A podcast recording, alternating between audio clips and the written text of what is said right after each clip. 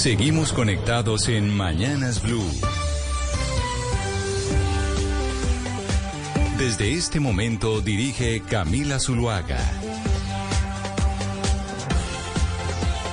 Son las 10 de la mañana, 33 minutos y seguimos conectados con ustedes en Mañanas Blue. Ya saben que vamos hasta la una de la tarde. Ayer a las 6 de la tarde salió el match eh, electoral. Yo no sé si ustedes, Oscar, usted ya pudo hacer el match electoral que lanzó cifras y conceptos con el periódico El Espectador. Nuestros colegas del periódico El Espectador, como siempre, lanzaron su match electoral, que son para Bogotá, Cali, Barranquilla y Medellín. ¿Usted ya lo hizo? Bueno, Camila, lo tenía programado para la mañana de hoy, pero hoy me tocó el simulacro de desalojo del edificio. Entonces, eh, el tiempo que le iba a dedicar a responderlo, a hacerlo, me- se lo dediqué al, al simulacro de, de desalojo del edificio. Pero lo voy a hacer, claro que sí, por supuesto, con los amigos de Cifras y Concepto y del espectador.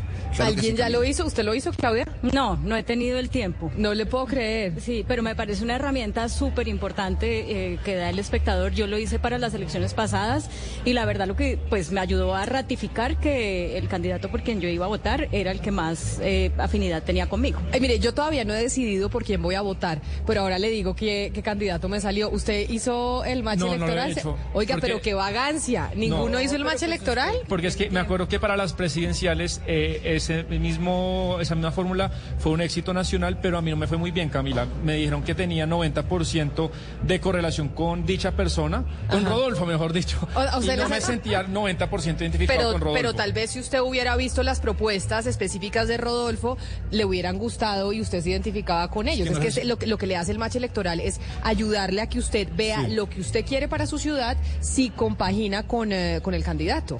Sí, pero me salió 90% y no sé, además no sé si Rodolfo tenía 90% conmigo, pero le prometo que mañana le tengo el dato de con quién hice el match. A ver, Hugo Mario, ¿usted hizo el match electoral para Cali o tampoco? No, la vagancia de la mesa.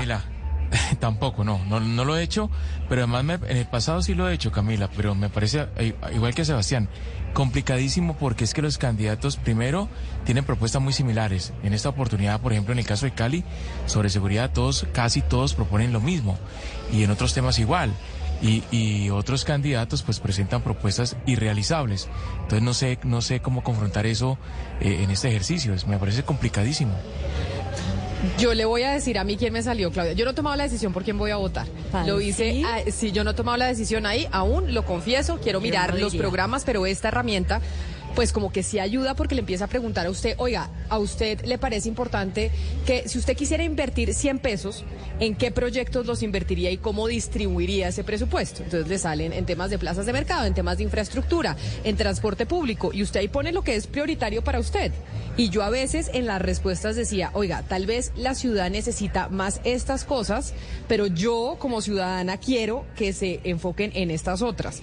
Entonces respondí con el egoísmo de lo que a mí me favorecería y no pensando en lo que creería yo si fuera alcaldesa o si fuera candidata, lo que Bueno, propondría. ¿quién le salió? Me salió Juan Daniel Oviedo. Ah. 96% de, de afinidad De con las propuestas del candidato, sí. Casi todo. Casi, to- alguna ca- cosa casi todo me Sí, sorprendió, por eso le, y yo no he tomado la decisión, pero ese fue el candidato que, que a mí me salió. De segundo me salió, me salió Rodrigo Lara, me sorprendí. Y de tercero el general Vargas. Yo creo que él también se sorprendería.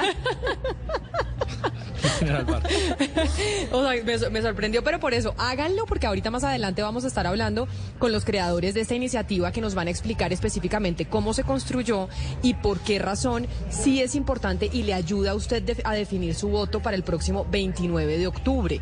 Porque quiero decirle, en las elecciones pasadas a presidencia, esta herramienta tuvo Dos millones de usuarios, dos millones de personas usaron eh, esa herramienta y sí le ayuda a usted a identificar pues con quién, con quién compagina más. ¿Y sabe qué otra cosa le dice de las personas que han hecho este test? El porcentaje que, al- que le han salido el mismo candidato que usted. Entonces, por ejemplo, a mí me salió Ah, que más o ok. menos 325 mil personas votarían eh, como yo. Entonces ahí dije, "Mm, de pronto entonces Oviedo no le va a ir tan bien. ¿Cuántos votos? se- No, pero... Bogotá ¿es un tiene poquito? 3, millones de votos. Bogotá tiene Sí. más o menos un censo electoral de 3 millones.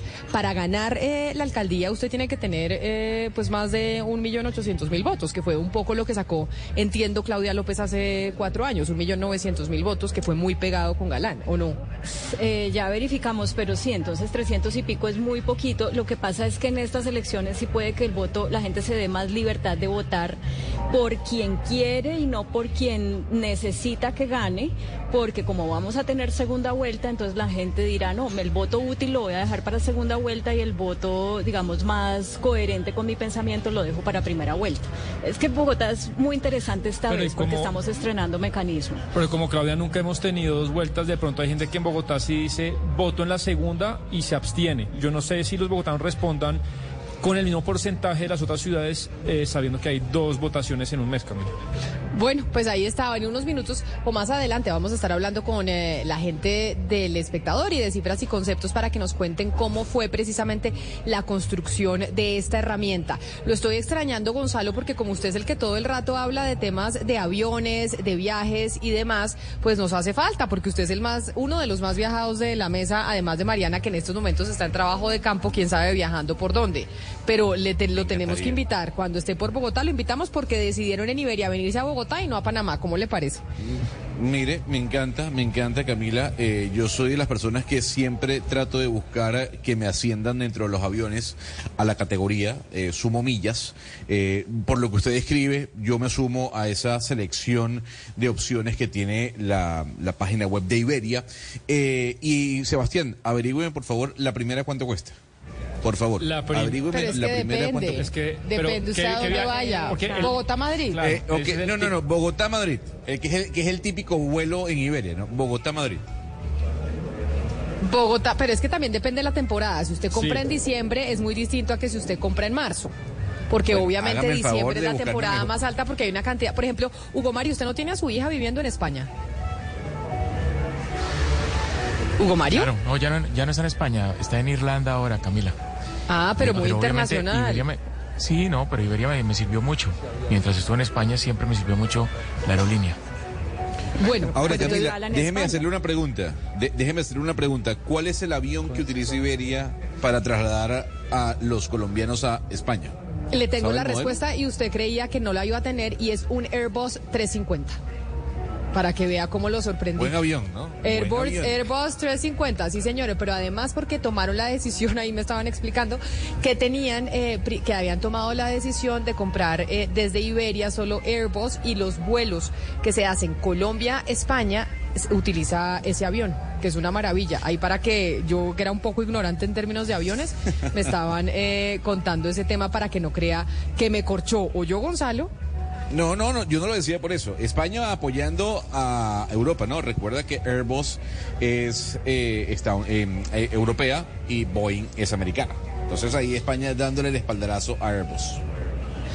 Pues son las 10 de la mañana, 44 minutos y ya saben que estamos aquí, así que los esperamos para que pasen eh, por este espacio de Iberia en Bogotá, en la zona T de la capital.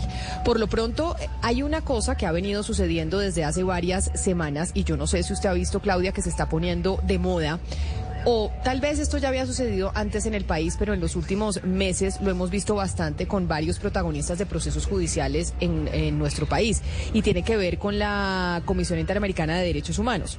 Porque ayer anunciaba el hijo del eh, presidente Gustavo Petro, Nicolás Petro, que acudiría a la CIDH por cuenta de que sentía que se le habían violado sus garantías en el proceso en eh, la Fiscalía. Asimismo, lo hizo en la tarde los abogados de Marel Bismesa, el doctor Iván Cancino y mm, su, y su partner en, el, eh, en el bufete de abogados diciendo que también temían por la vida de Mariel Bismesa, quien era la niñera de Laura Sarabia y que tiene un proceso eh, también abierto y pedían medidas cautelares. Y hace como tres semanas, Laura Sarabia se fue para Washington y estuvo en la CIDH. Entonces uno lo que dice es, oiga, ¿qué pasa en Colombia? Que resulta que estos casos eh, tan mediáticos están anunciando recientemente que no les parece que aquí en la justicia no hay garantías y que se van para Washington. Y otro, el senador Miguel Uribe Turbay en el día de ayer pidió a la Comisión Interamericana de Derechos Humanos y también a Naciones Unidas que se pronuncien por lo que consideran son ataques del presidente Petro a, medios de comunicación y a periodistas. Y entonces eh, todo va en la misma línea de la pregunta que usted hacía. O sea, ¿qué pasa con la justicia en Colombia? Que las personas que eh, ven alguna vulnerabilidad a los derechos, a eh, algún rompimiento de las leyes, no consideran que el aparato de justicia en Colombia puede ofrecer las garantías para tomar una decisión que los deje eh, tranquilos, por lo menos de que hubo, de que todo se hizo en estricto rigor.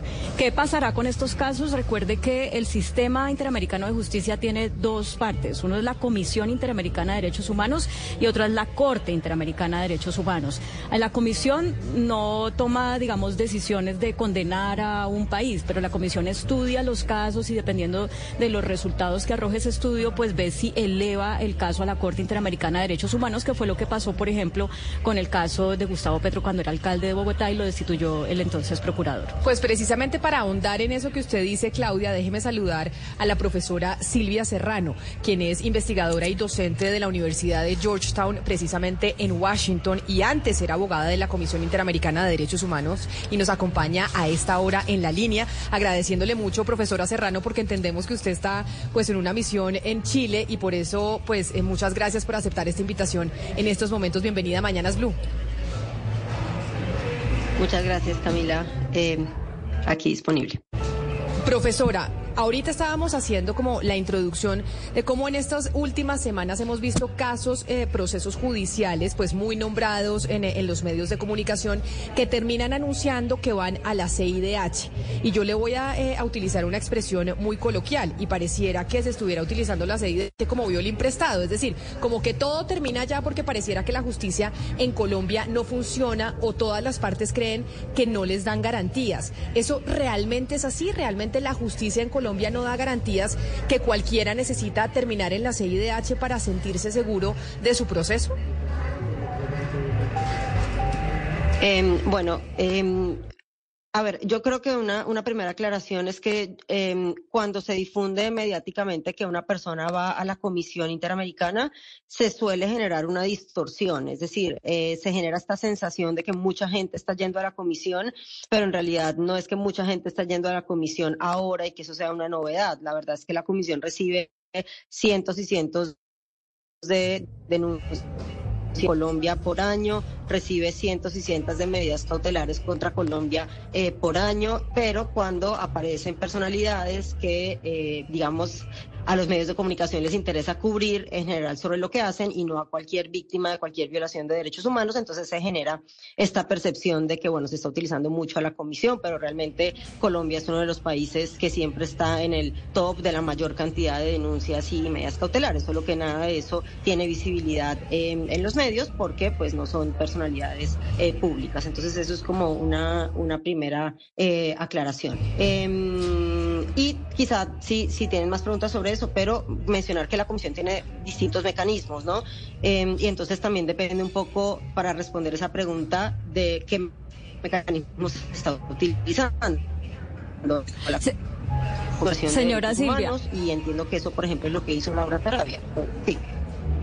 Sí, es que, claro, usted nos explica que Colombia es uno de los países que más envía casos a la comisión, pero ahorita estamos viendo, digamos, bastantes casos que son llamativos porque son de figuras eh, del gobierno, porque además ya hay un caso exitoso que marcó un precedente para toda la región, que fue el de Gustavo Petro cuando era alcalde, y porque incluso la oposición está hablando de acudir a la Comisión Interamericana de Derechos Humanos cuando ninguno de esos procesos ha terminado su curso en, en Colombia, en las Cortes eh, y en la justicia en Colombia.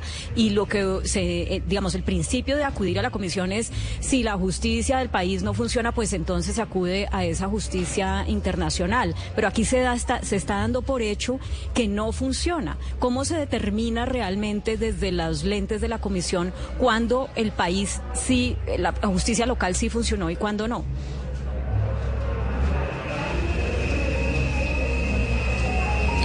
Profesora Serrano. Ahí la vemos en pantalla y sé que está teniendo problemas en, eh, en, la comunicación y que tal vez nos está oyendo con un poco de delay, como lo decimos eh, eh, aquí. Pero, ¿usted nos escucha, profesora Serrano? Bueno, vamos a ver si logramos eh, tener una mejor comunicación. Pero Claudia, la profesora Silvia Serrano es una de las mujeres en Colombia que más conoce del sistema interamericano de derechos humanos. Y es importante poder eh, saber cómo funciona el sistema interamericano y la respuesta a esa pregunta. Porque acá resulta que se, se acude al sistema interamericano antes de que surta el proceso en Colombia. O sea, se asume que aquí no se van a dar las garantías. Y hay un precedente de eso, que es el que hemos mencionado. En el caso de Gustavo Petro, cuando era alcalde, eh, el el procurador lo destituye. Él tenía otros recursos acá, si mal no recuerdo, era el Consejo de Estado, pero aún así él empezó el caso ante el sistema interamericano de justicia, porque ya con la decisión que tomó el procurador, digamos, se dio por sentado que no, que no funcionaba el, el, sistema nuestro. Y mientras que transcurría el, o sea, transcurrieron los dos procesos en paralelo y finalmente el sistema interamericano pudo incidir en cómo funcionaba el sistema colombiano. Por eso hay, hay una cosa muy importante que son las famosas medidas cautelares, que son las medidas que se piden antes de que surta el proceso. Que en el caso de los tres eh, nombres que hemos mencionado aquí, quien pide medidas cautelares son los abogados de Mariel Bismesa. Ellos dicen, pedimos medidas cautelares o solicitamos porque creemos que eh, y tememos por la vida de ella, que su vida eh, está en peligro. La directora del DPS, Laura Sarabria, va a la, a la Comisión Interamericana de Derechos Humanos antes de que de posesionarse en su cargo, no para pedir medidas cautelares, sino simplemente para exponer su caso de violencia de género y pedir un monitoreo.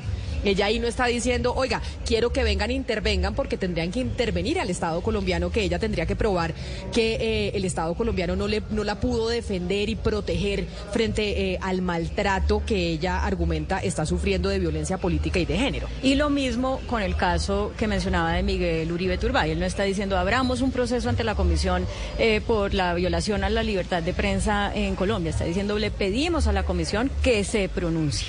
Es otro mecanismo. Claudia, una pregunta. Una pregunta que yo le tengo. Usted sabe que la CIDH ha estado bastante desprestigiada por algunos gobiernos de América Latina. Incluso hay países que no se consideran aliados o que están inmersos dentro de la misma estructura de la CIDH. La pregunta es, ¿qué tan vinculantes son las decisiones que toma la CIDH frente a los sistemas de justicia de cada país? Usted me hace acordar de cuando eh, la Corte Interamericana se pronunció sobre el caso Leopoldo López eh, de su país, que estaba todavía vivo el presidente Hugo Chávez, y la reacción de, de Chávez si mal no recuerdo fue a ese caso, fue que importaba más un corte de pelo que la Corte Interamericana de Derechos Humanos. Es decir, dependiendo pues de la, del, del gusto o disgusto de los mandatarios eh, locales sobre los fallos de la Comisión, le dan o no legitimidad. Pero sí es cierto que ha, que ha sido cuestionada en diferentes momentos eh, porque algunos consideran que tiene eh, miembros mayoritariamente de tendencia política de izquierda. Pues precisamente, como les decía, estábamos hablando con el Silvia Serrano, que es una de las mujeres que más conoce de este sistema en Colombia y que además en estos momentos es investigadora y profesora de la Universidad de Georgetown en Washington. Profesora Serrano, ya creo que retomamos eh, la comunicación con usted y tenemos mejor sonido para poder que usted nos aclare varias de las inquietudes y, e interrogantes que existen alrededor de este, de este sistema interamericano de derechos humanos y cómo en Colombia pues está recurriendo por eh, personalidades muy notorias a él porque se cree que en Colombia no hay garantías. Sí. Entonces, Claudia, tal vez usted le repite su pregunta a la profesora Serrano. Eh, le repito la pregunta a usted y para que los oyentes la sepan también. Lo que le preguntaba, eh, profesora Serrano, es en qué momento, o más bien con qué lentes, con qué parámetros se determina si la justicia del país funciona o no funciona, como para que la comisión diga, yo voy a, iniciar un proceso o yo voy a, y de alguna manera, intervenir en el proceso que está eh, cursando en el país, que, que que haya acudido a la comisión. O sea, ¿cuál es el criterio para decir, esperemos que la justicia local falle o nos vamos a meter antes de que haya un fallo de la justicia local? Perfecto. Yo creo que tu pregunta tiene que ver con uno solo de los mecanismos de, la comisión, que es el sistema de denuncias eh, individuales, ¿no? Em, no estoy segura de que quienes hayan acudido a la comisión estén utilizando exclusivamente este mecanismo. Me parece que alguien está utilizando las medidas cautelares y alguien simplemente está denunciando en general con fines de monitoreo, pero eh, entiendo que em, eh, me parece que en el caso de Nicolás Petro sí se está planteando la posibilidad de una denuncia.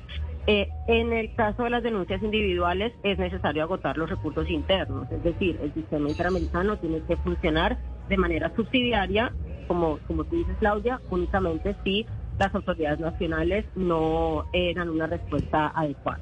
Pero em, antes hay que agotar la vía interna, digamos, no se puede en una etapa tan eh, prematura de un proceso eh, acudir ante la comisión eh, porque muy probablemente la respuesta de la comisión va a ser, una vez que el Estado pueda defenderse, la respuesta de la comisión va a ser que eh, no se habían agotado los recursos internos, ¿no?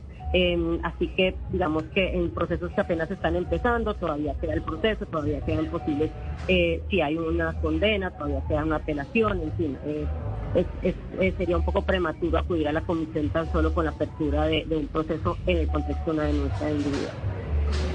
Pero además, profesora Serrano, lo que dice Nicolás Petro es que lo han presionado para declarar en contra de su papá y también el presidente deslizó que como si se estuviera desviando lo importante de su caso para que se hable mal o se investigue al presidente.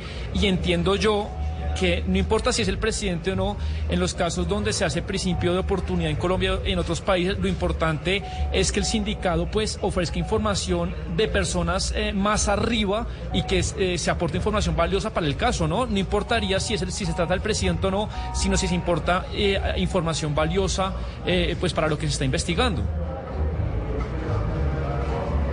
Bueno, yo creo que esa es una pregunta para el proceso interno, es decir, la comisión no dice que eh, cómo se tiene que diseñar un proceso interno, ni si tiene que existir eh, el principio de oportunidad o no. En algunos diseños mm, de procesos de sistemas procesales penales hay principio de oportunidad, en otros no. Entonces es un tema en el que la comisión realmente no se mete. Claro, otra cosa es que una persona sea coaccionada mediante tortura, mediante tratos crueles, inhumanos o degradantes o mediante amenazas para dar confesiones o, eh, digamos, eh, imputar a otras personas. Esa es otra conversación, ese es otro tipo de violaciones de derechos humanos pero eh, la existencia del principio de oportunidad eh, en sí misma no es relevante o irrelevante para un caso.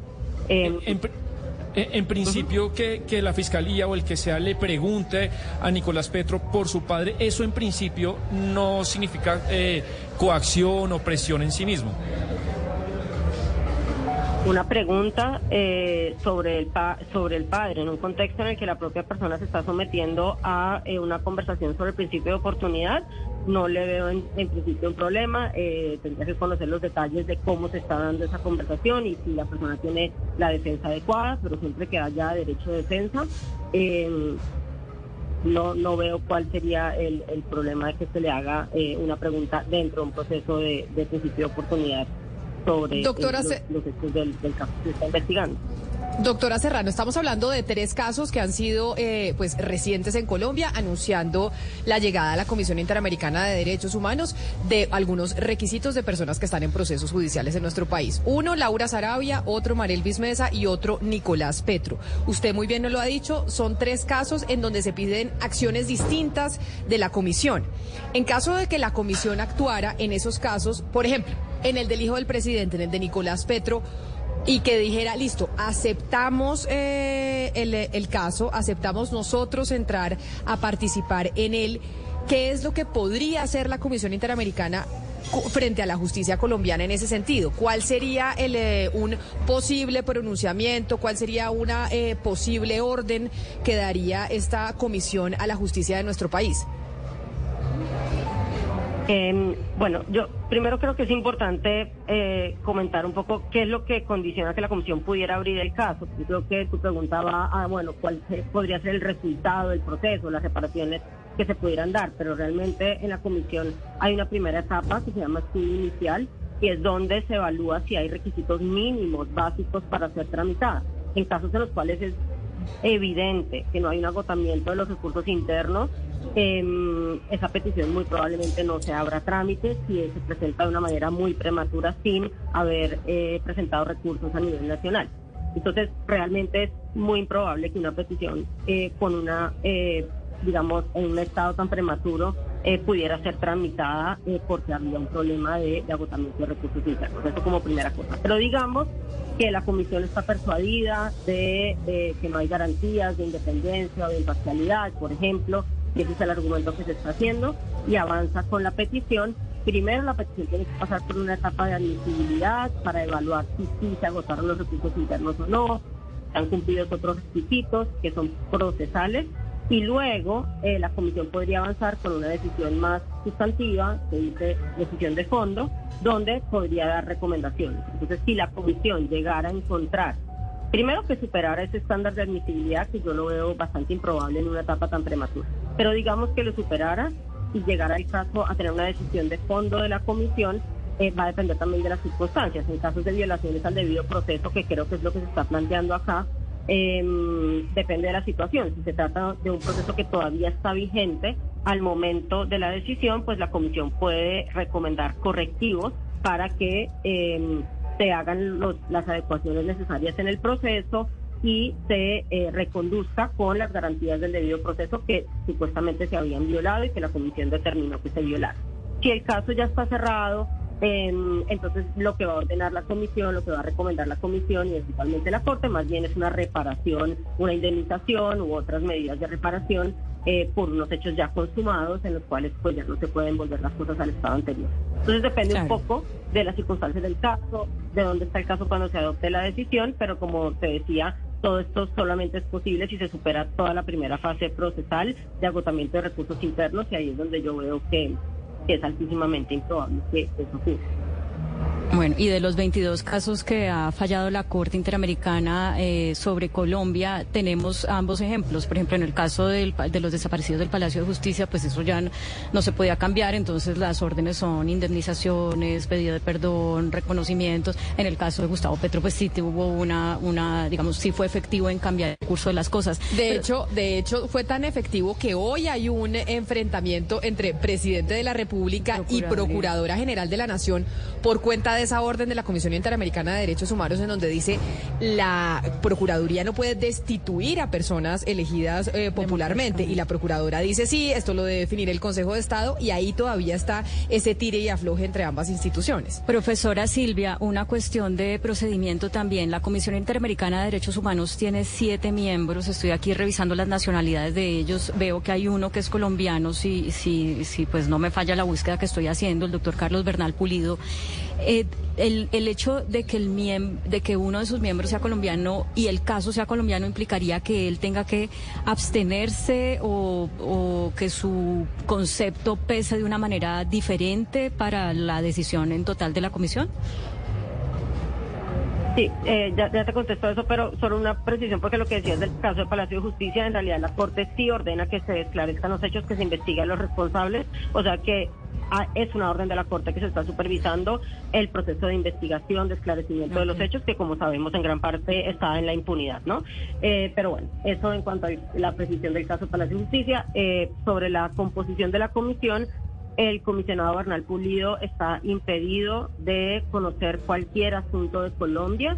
Em, entonces hay una prohibición, de hecho los comisionados se tienen que salir de la sala eh, cuando se va a discutir cualquier asunto de, su propio país, así que ese argumento no no es eh, no tiene mucho sentido porque ellos están eh, tienen la prohibición de participar en los asuntos de su propio país.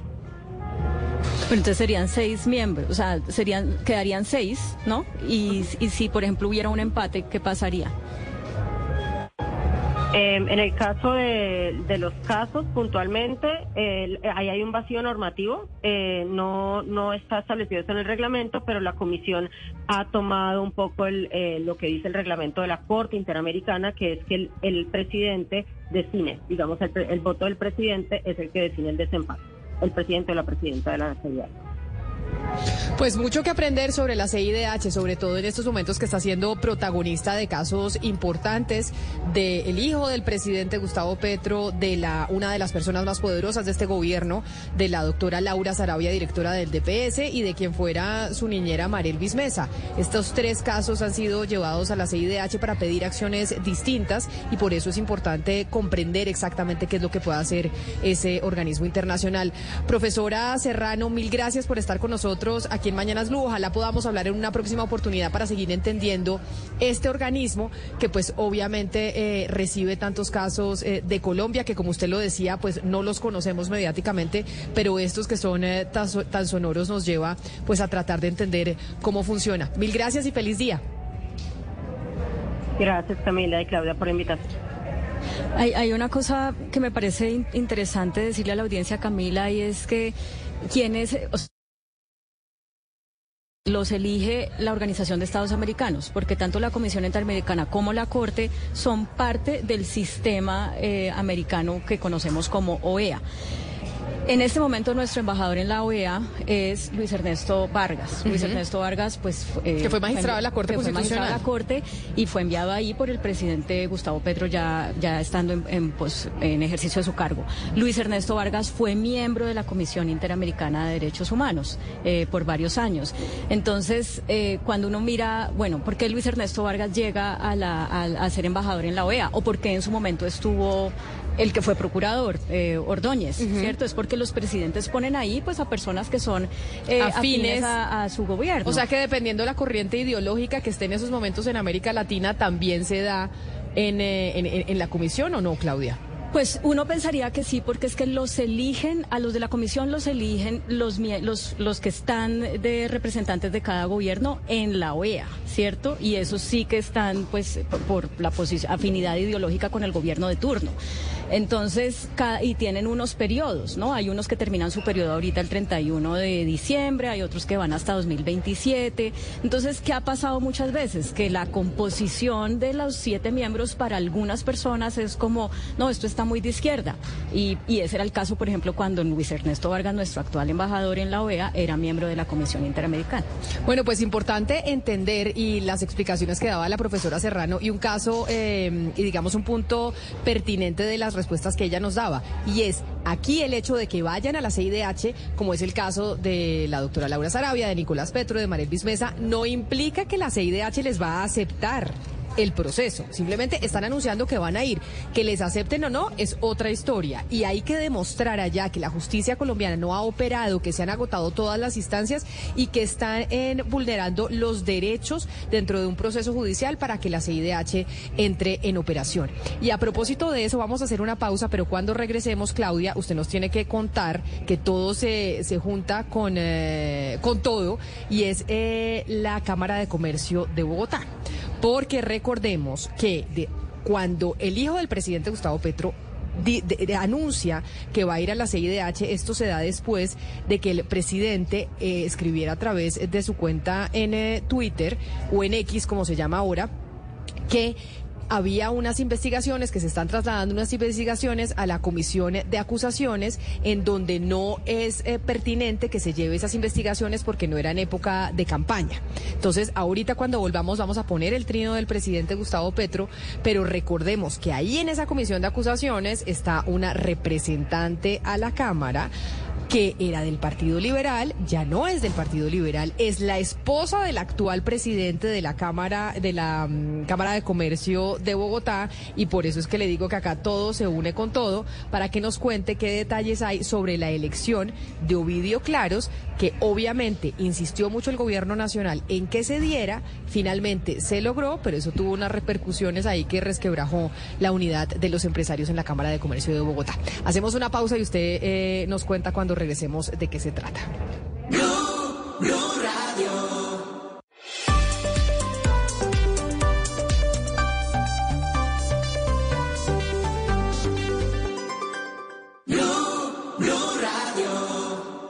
Yo no quería dejar por fuera hablar de lo que se confirmó ayer en horas de la tarde, comienzos de la tarde. Nosotros veníamos hablando de lo que anunciaba la alcaldesa de Bogotá, Claudia López, con respecto a Carol G, los dos conciertos que según se iban a dar en la capital colombiana, lo que iba a pasar en Medellín con este concierto impresionante que estaban eh, coordinando y la fecha de que se hablaba del 1, del 2, que no estaba confirmado. Lo cierto del caso es que ya se conoció que la señora Carol G eh, va a estar por América Latina, que la gira arranca el 1 de diciembre en Medellín, va a ser ya confirmado en el estadio, en el estadio Atanasio Girardot. Y que, por ejemplo, se pensaba que iba a estar en el Foro Sol de México, pero no va a estar en el Foro Sol, va a estar en el Estadio Azteca el 8 de febrero. En Bogotá estará el 5 de abril, solamente se, habla se habla de una sola fecha, mientras que es interesante porque se conoce que también estará en la ciudad de Caracas. Caracas retomando nuevamente su espacio a nivel cultural se confirmó que Luis Miguel iba a estar también presente en su gira o que había agregado a Caracas en su gira por América Latina. Ahora Carol G también lo hace en el Estadio Monumental de Caracas. Será el 22 de marzo. Así que se confirman fechas. 1 de diciembre Medellín, Estadio Atanasio Girardot y el 5 de abril Bogotá, Estadio Campín. Siento que usted está un poco chiviado. Ayer yo le estaba contando esa información.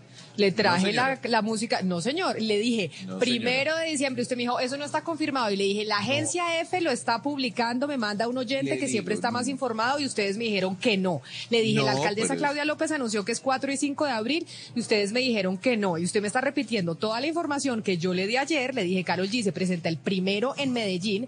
Lo confirma la agencia F. Ustedes me dijeron que yo estaba hablando mentiras. Les dije lo de Claudia López y usted me está repitiendo. Ahora dice que se confirmó en la tarde. No, señor. Yo se lo confirmé a usted ayer a las 11 de la a las doce y media del día le voy a decir lo siguiente. El anuncio lo hace el artista en horas de la tarde, comienzos de la tarde, Camila. Antes de que nosotros estuviésemos hablando de esas fechas, no había anunciado Carol G exactamente dónde iba a tocar y cuándo iba a tocar. Se hablaba de especulaciones. Incluso la alcaldesa Claudia López habla de dos fechas. La pregunta es, ¿por qué en la información oficial de Carol G nada más se menciona una?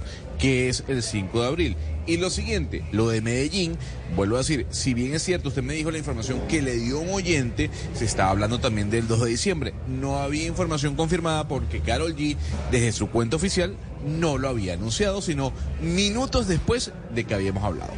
Usted que no confía en los oyentes porque los oyentes me mandaron a mí la noticia de la agencia EFE diciendo que Carol G se presentaba el eh, primero de diciembre en Medellín y usted dijo que no y que no y que no y entonces ahora le vamos a decir al oyente que nos escribió al 301-764-4108 que gracias, que ahí don Gonzalo no les quiere creer cuando nos escriben, pero ellos de verdad eh, nos ayudan muchísimo en esta transmisión. De hecho, los oyentes nos están diciendo a través de nuestro eh, canal de YouTube de Blue Radio en vivo en nuestro chat que Twitter dejó de, existir hace tres meses, que por favor, que Camila que se llama X. ¿Sabe qué es lo que pasa, Sebastián? Que yo me niego. Yo le voy a seguir llamando Twitter. A mí eso de que se llame X no me importa, lo voy a seguir llamando Twitter y usted cuando yo le diga Twitter me va a entender. Pero no, no me parece mal porque más yo creo que mucha gente, si usted hace una encuesta en la calle y le preguntan qué es X, la gente no sabe. La gente no tiene ni idea. La, posición eh, comercial de Twitter eh, tiene 15 años y incluso usted pone Twitter en Google y lo primero que le sale es X. Pues en Twitter el presidente Gustavo Petro que tiene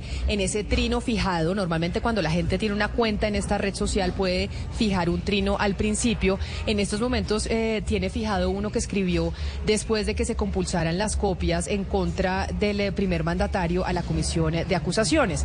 Dice el presidente, y lo podemos ver si me ayuda Natalia, quien nos está colaborando con nuestro canal de YouTube de Blue Radio en vivo para que los oyentes puedan ver ese trino fijado del presidente, es que basado en un interrogatorio no legal en donde el, interrogatorio de su entidad hace preguntas sobre mí, cuestión que es un verdadero golpe contra la Constitución, dado que yo soy un aforado como senador en ese entonces y como presidente ahora.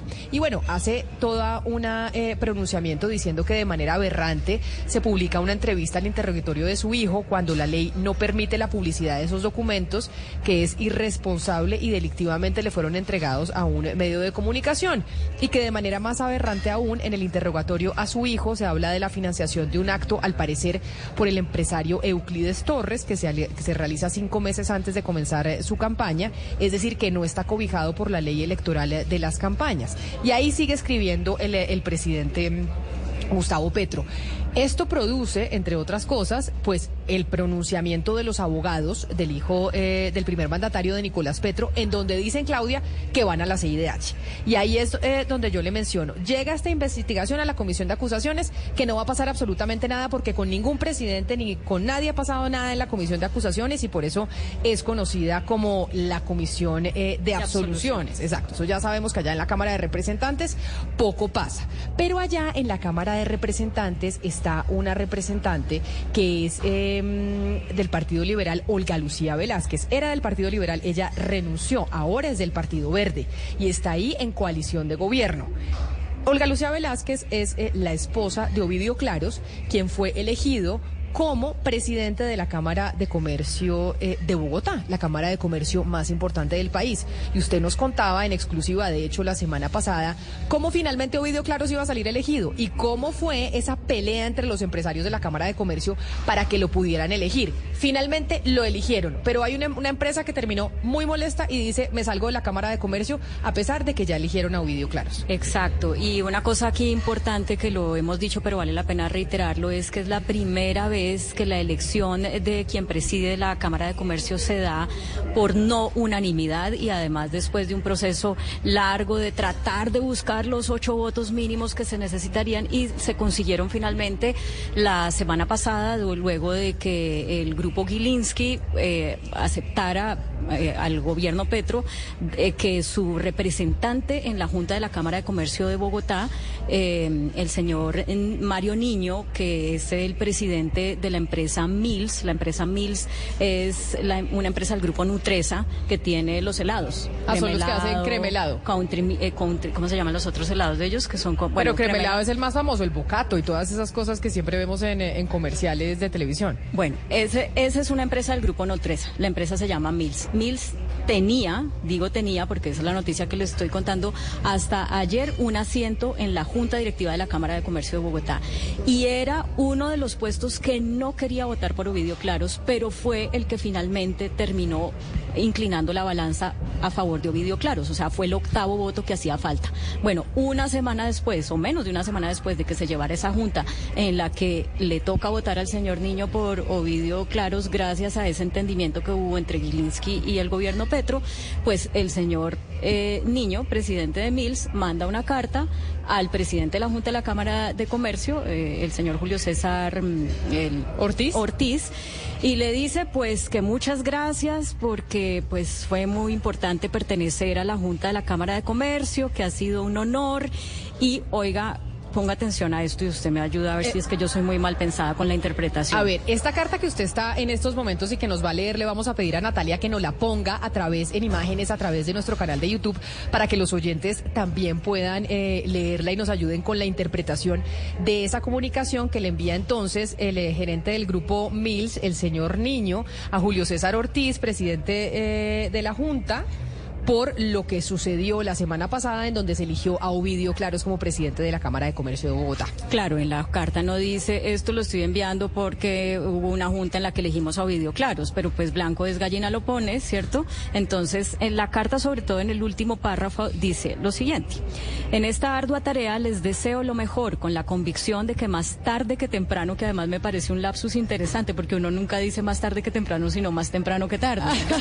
más tarde que temprano, sí, más temprano temprano que tarde, sí. Sí, dice que más tarde que temprano el buen diálogo, la apertura y los consensos permitan avanzar en decisiones urgentes que la Cámara de Comercio requiere para no paralizar el quehacer y la dinámica con la que ha eh, venido trabajando en las últimas décadas. Cordial saludo. Chao.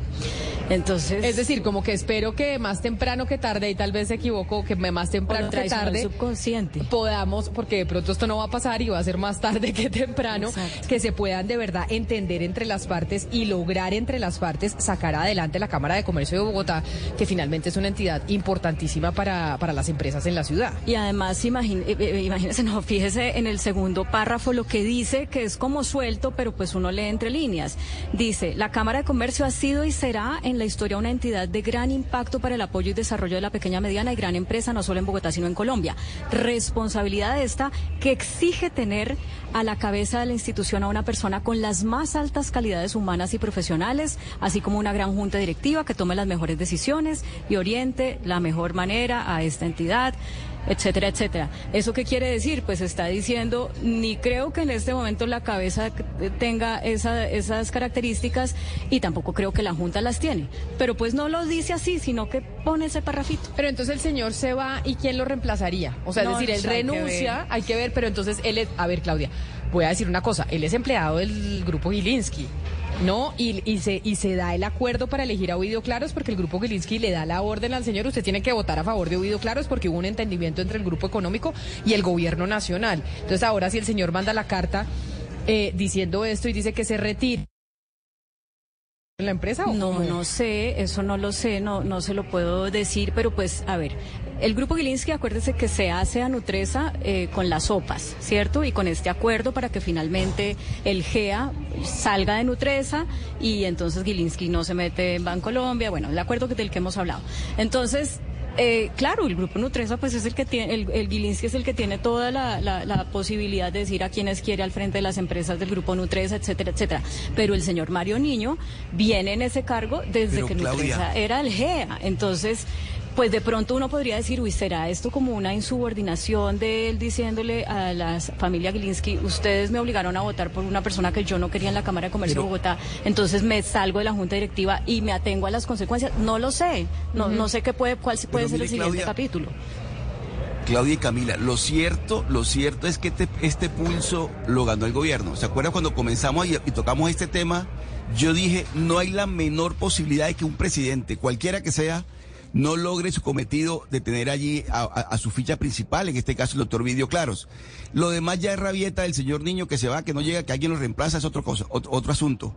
Pero lo cierto es que este pulso, como lo, como casi que como un punto de honor, como lo declaró el presidente, o como lo consideró el presidente, terminó ganándolo eh, Petro. Petro ganó y puso Vidio Claros allí.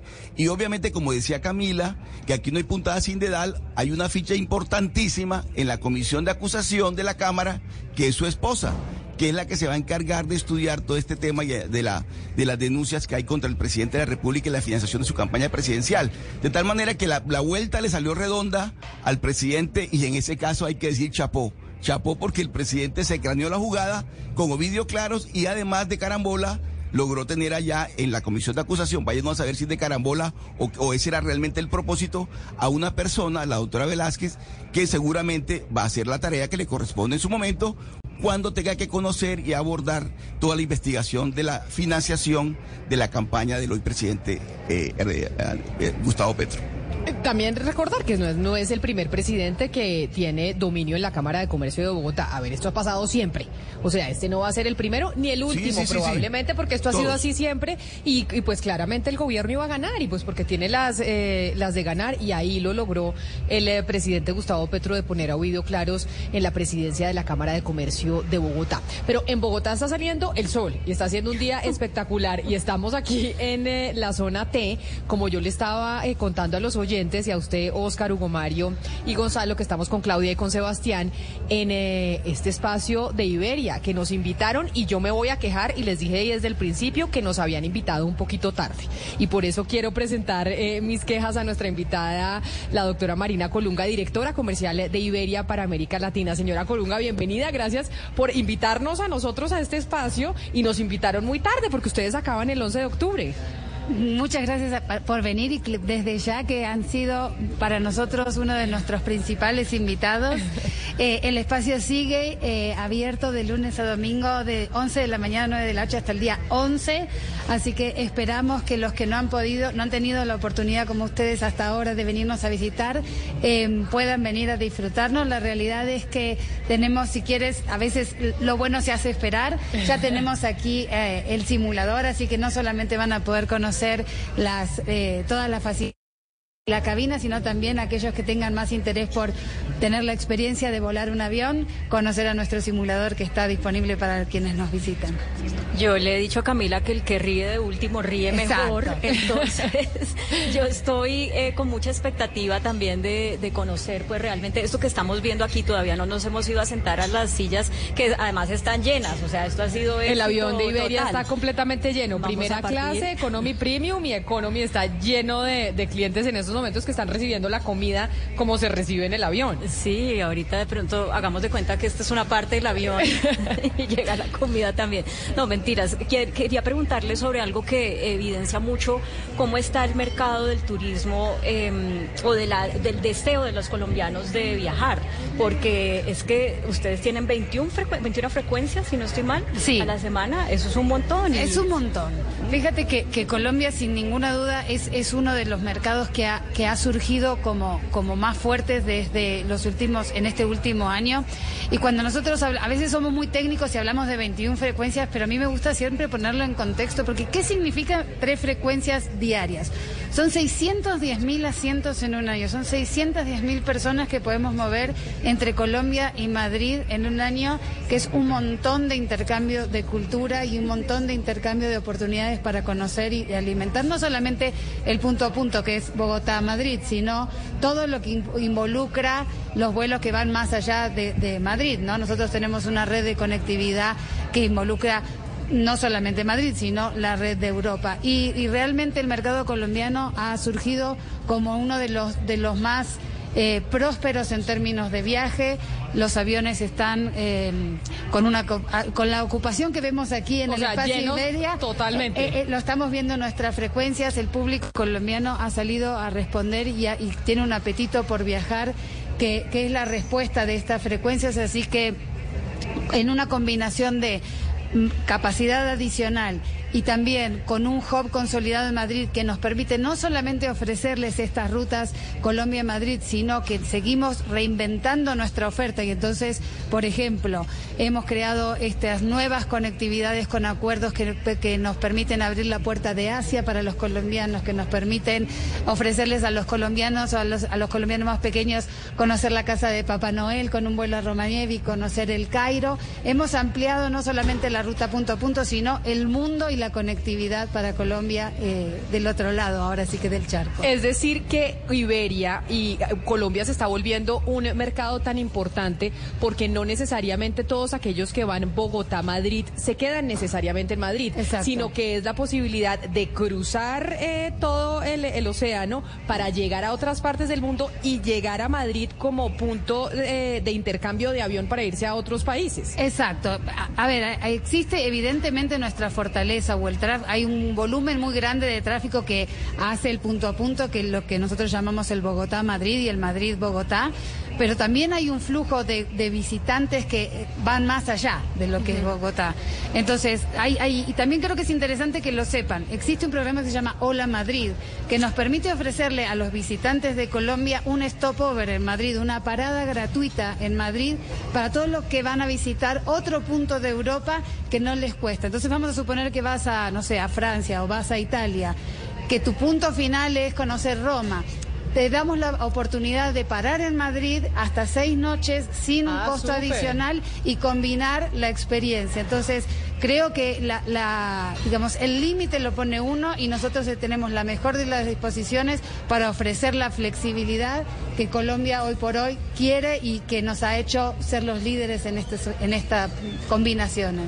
Directora Colunga, uno ve esta experiencia y todo lo que, bueno, es simular un avión eh, al interior de Iberia y uno ve que se está exacerbando esa diferencia de servicios y de experiencia entre volar, por ejemplo, a Europa y volar acá internamente en Colombia. Eh, obviamente que ustedes están en el tema internacional, pero no sé si lo siente así. ¿Y cómo es esa diferenciación cada vez más de casi que fuera un avión diferente, una experiencia diferente eh, eh, y la calidad del servicio entre volar dentro internamente y ya lo que es salir a Europa, que ya la experiencia es muy diferente?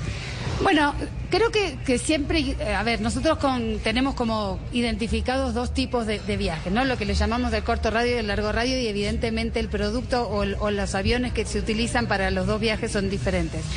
Lo que creo que es muy relevante que sepan es que como parte del compromiso que nosotros tenemos con el servicio y con la sostenibilidad, para la ruta que tenemos, para la, ruta Colombia-Madrid o Madrid-Colombia, estamos trabajando en una renovación de la flota. Este avión que nosotros tenemos aquí, o, la, la, simulación, la, simulación del avión que tenemos en el espacio Iberia es nuestro 350. Es un avión que está hecho con materiales más sostenibles. Espéreme, yo la voy a interrumpir mientras usted dice, le voy a pedir a nuestros, eh, a los que nos están ayudando con nuestro canal de YouTube que nos muestren el avión para que los oyentes y quienes nos, nos están viendo en estos momentos lo puedan ver y puedan ver que es el carrito, literalmente, las, las azafatas las que están atendiendo a los que vienen acá. Y pues no sea solo que nos oigan, sino que también vean directamente lo que nosotros estamos observando, doctora Colunga. ¿Puedo, meter la cuchara? Es que yo siento que hoy, a las hoy en día las azafatas, cuando les dicen azafatas, como que no les gusta, quieren que les digan auxiliares de vuelo. perdón, auxiliares de vuelo.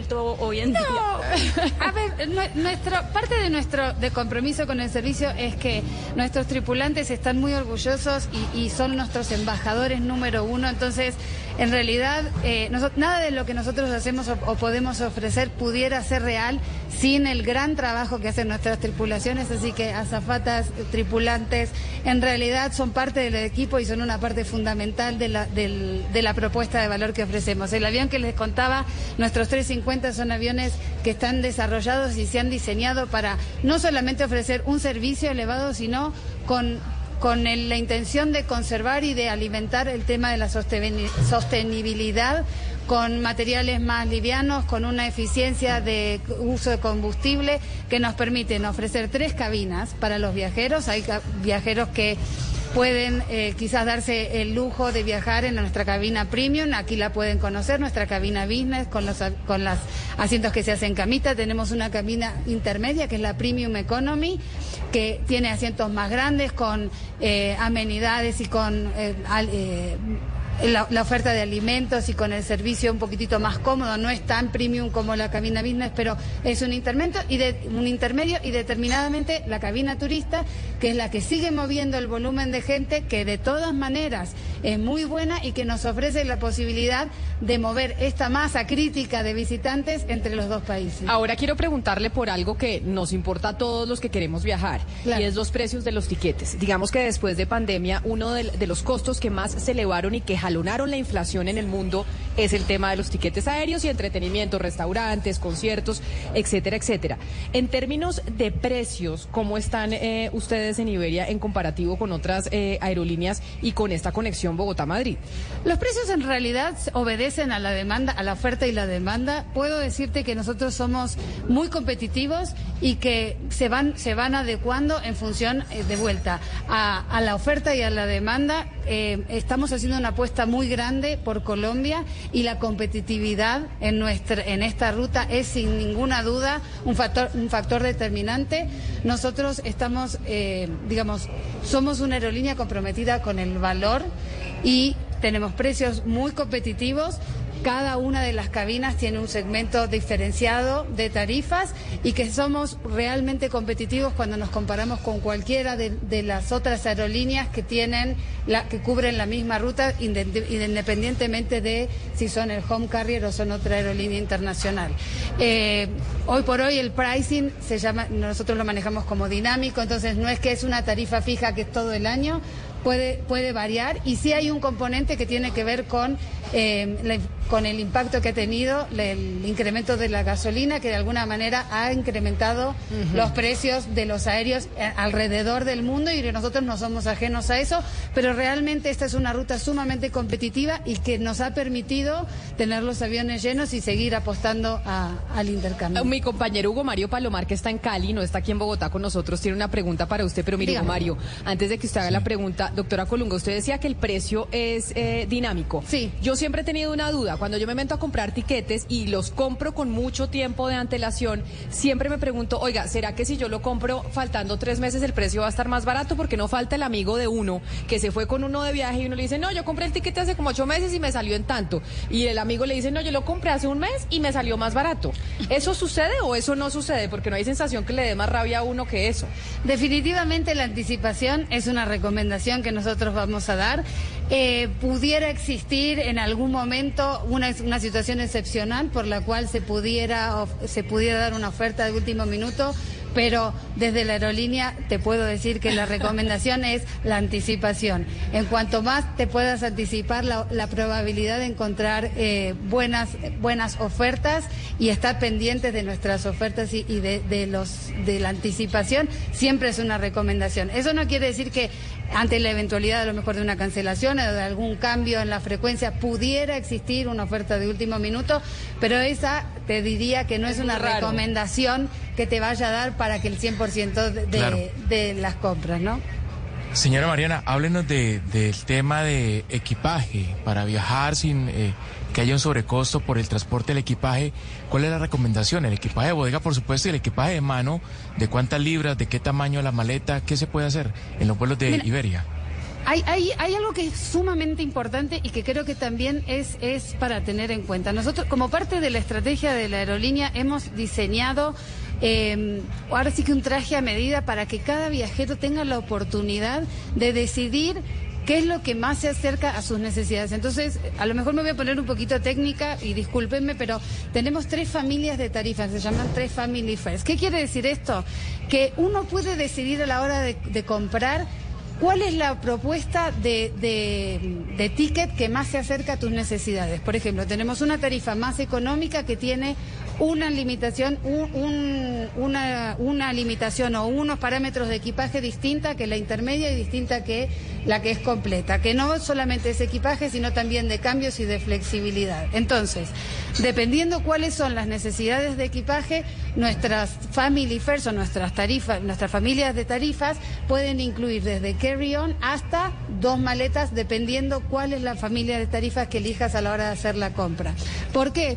Porque hemos identificado que desde Latinoamérica tenemos no solamente viajeros de negocios, sino también muchas familias y que a veces no todas las familias cuando viajamos con, no sé, cuatro o cinco personas, no necesitamos diez maletas, a lo mejor necesitas cuatro o cinco maletas y no tendría sentido comprar cinco tarifas full rate con diez maletas, a lo mejor puedes comprar tres con dos maletas y dos con carry-on para que tu, tu experiencia y tu, eh, digamos, viaje sea la medida de lo que necesitas. Evidentemente los viajes de largo radio o los viajes a, Europa necesitan maleta. Es, es relativamente extraño que la gente no lleve equipaje y es todavía más extraño que no traiga equipaje, porque normalmente aunque no lleves, haces compras. Entonces, de vuelta, la opción está, a veces te vas en carry-on y puedes comprar tu maleta al, al, regreso. A, propósito de eso, justamente hoy la Unión Europea dijo que las aerolíneas no pueden cobrar por la maleta que va en la parte de arriba de la propia cabina, o sea, por el carry-on. Esto en términos del negocio como lo tienen estructurado las aerolíneas. Entendemos que, que ustedes, eh, pues desde hace tiempo vienen cobrando por cada, cada cosita, ¿no? Que se ofrece y si, si no se puede cobrar por el carry-on, entonces se reflejará en los, en el precio de los tiquetes o cómo se compensará esto. Mira, no, te quiero decir algo que probablemente no tenga totalmente analizado. Normalmente el carry-on en la Family Fair básica está incluido, pero seguramente si tenemos que hacer algún ajuste se va a hacer y vamos a hacer, vamos a estar en compliance con la regulación, porque si hay algo que te puedo decir es que nosotros tenemos 77 años volando a Latinoamérica y 65 años volando a Colombia ininterrumpidos y el y la razón fundamental para el éxito de nuestra gestión en Latinoamérica es estar en compliance con todas las regulaciones y seguir al pie de la letra todas las normas que nos piden, todas las regulaciones para poder eh, operar. Así que en la medida que vayan surgiendo eh, necesidades de ajustarse a las normas, en la medida que nosotros tengamos que hacerlo, seguramente lo vamos a, cumplir. Normalmente eh, nuestra tarifa base tiene el, tiene el carry-on, entonces eh, ya si estamos hablando de, corto radio y de largo radio, bueno, esas seguramente son aplicaciones dentro de la comunidad europea que van a impactar a los vuelos de corto radio, pero que para Latinoamérica se, digamos, se analizan desde otro punto de vista, ¿no? Ay, pues mire, doctora Corungal, primero gracias por invitarnos, porque acá de verdad nos parece una maravilla poder estar viendo esta experiencia. Yo sí les quiero eh, felicitar porque Iberia se volvió una machera, como decimos nosotros, de aerolínea. Uno, Claudio, usted ya no tiene bebé chiquito, pero la mejor aerolínea para tratarle a su bebé se llama Iberia. ¿Ah, sí? La mejor. El trato a los niños es impresionante. La cunita le dan el babero, le dan la las sábanas y el niñito puede dormir ahí. Y otra cosa que me parece una belleza y lo estoy viendo, a ver si me ayudan a través de nuestro canal de YouTube, y es que en primera clase los saleros yo es que eh, se los tiene que llevar uno a su casa porque son las meninas de Velázquez. Entonces vienen la pimienta y la sal, cada uno son una menina, una cosa espectacular. Y, yo se los llevo para Yo me los llevé porque yo imagino que uno se, uno se, los puede llevar, ¿cierto? Yo no me los estuve robando, uno se puede llevar. uno se puede llevar esos saleros a la casa. Son una belleza. Claudia, una, la sal y la pimienta en dos meninas de Velázquez, ahí los estamos viendo a, a través de nuestro canal eh, de YouTube. Yo no sé si antiguamente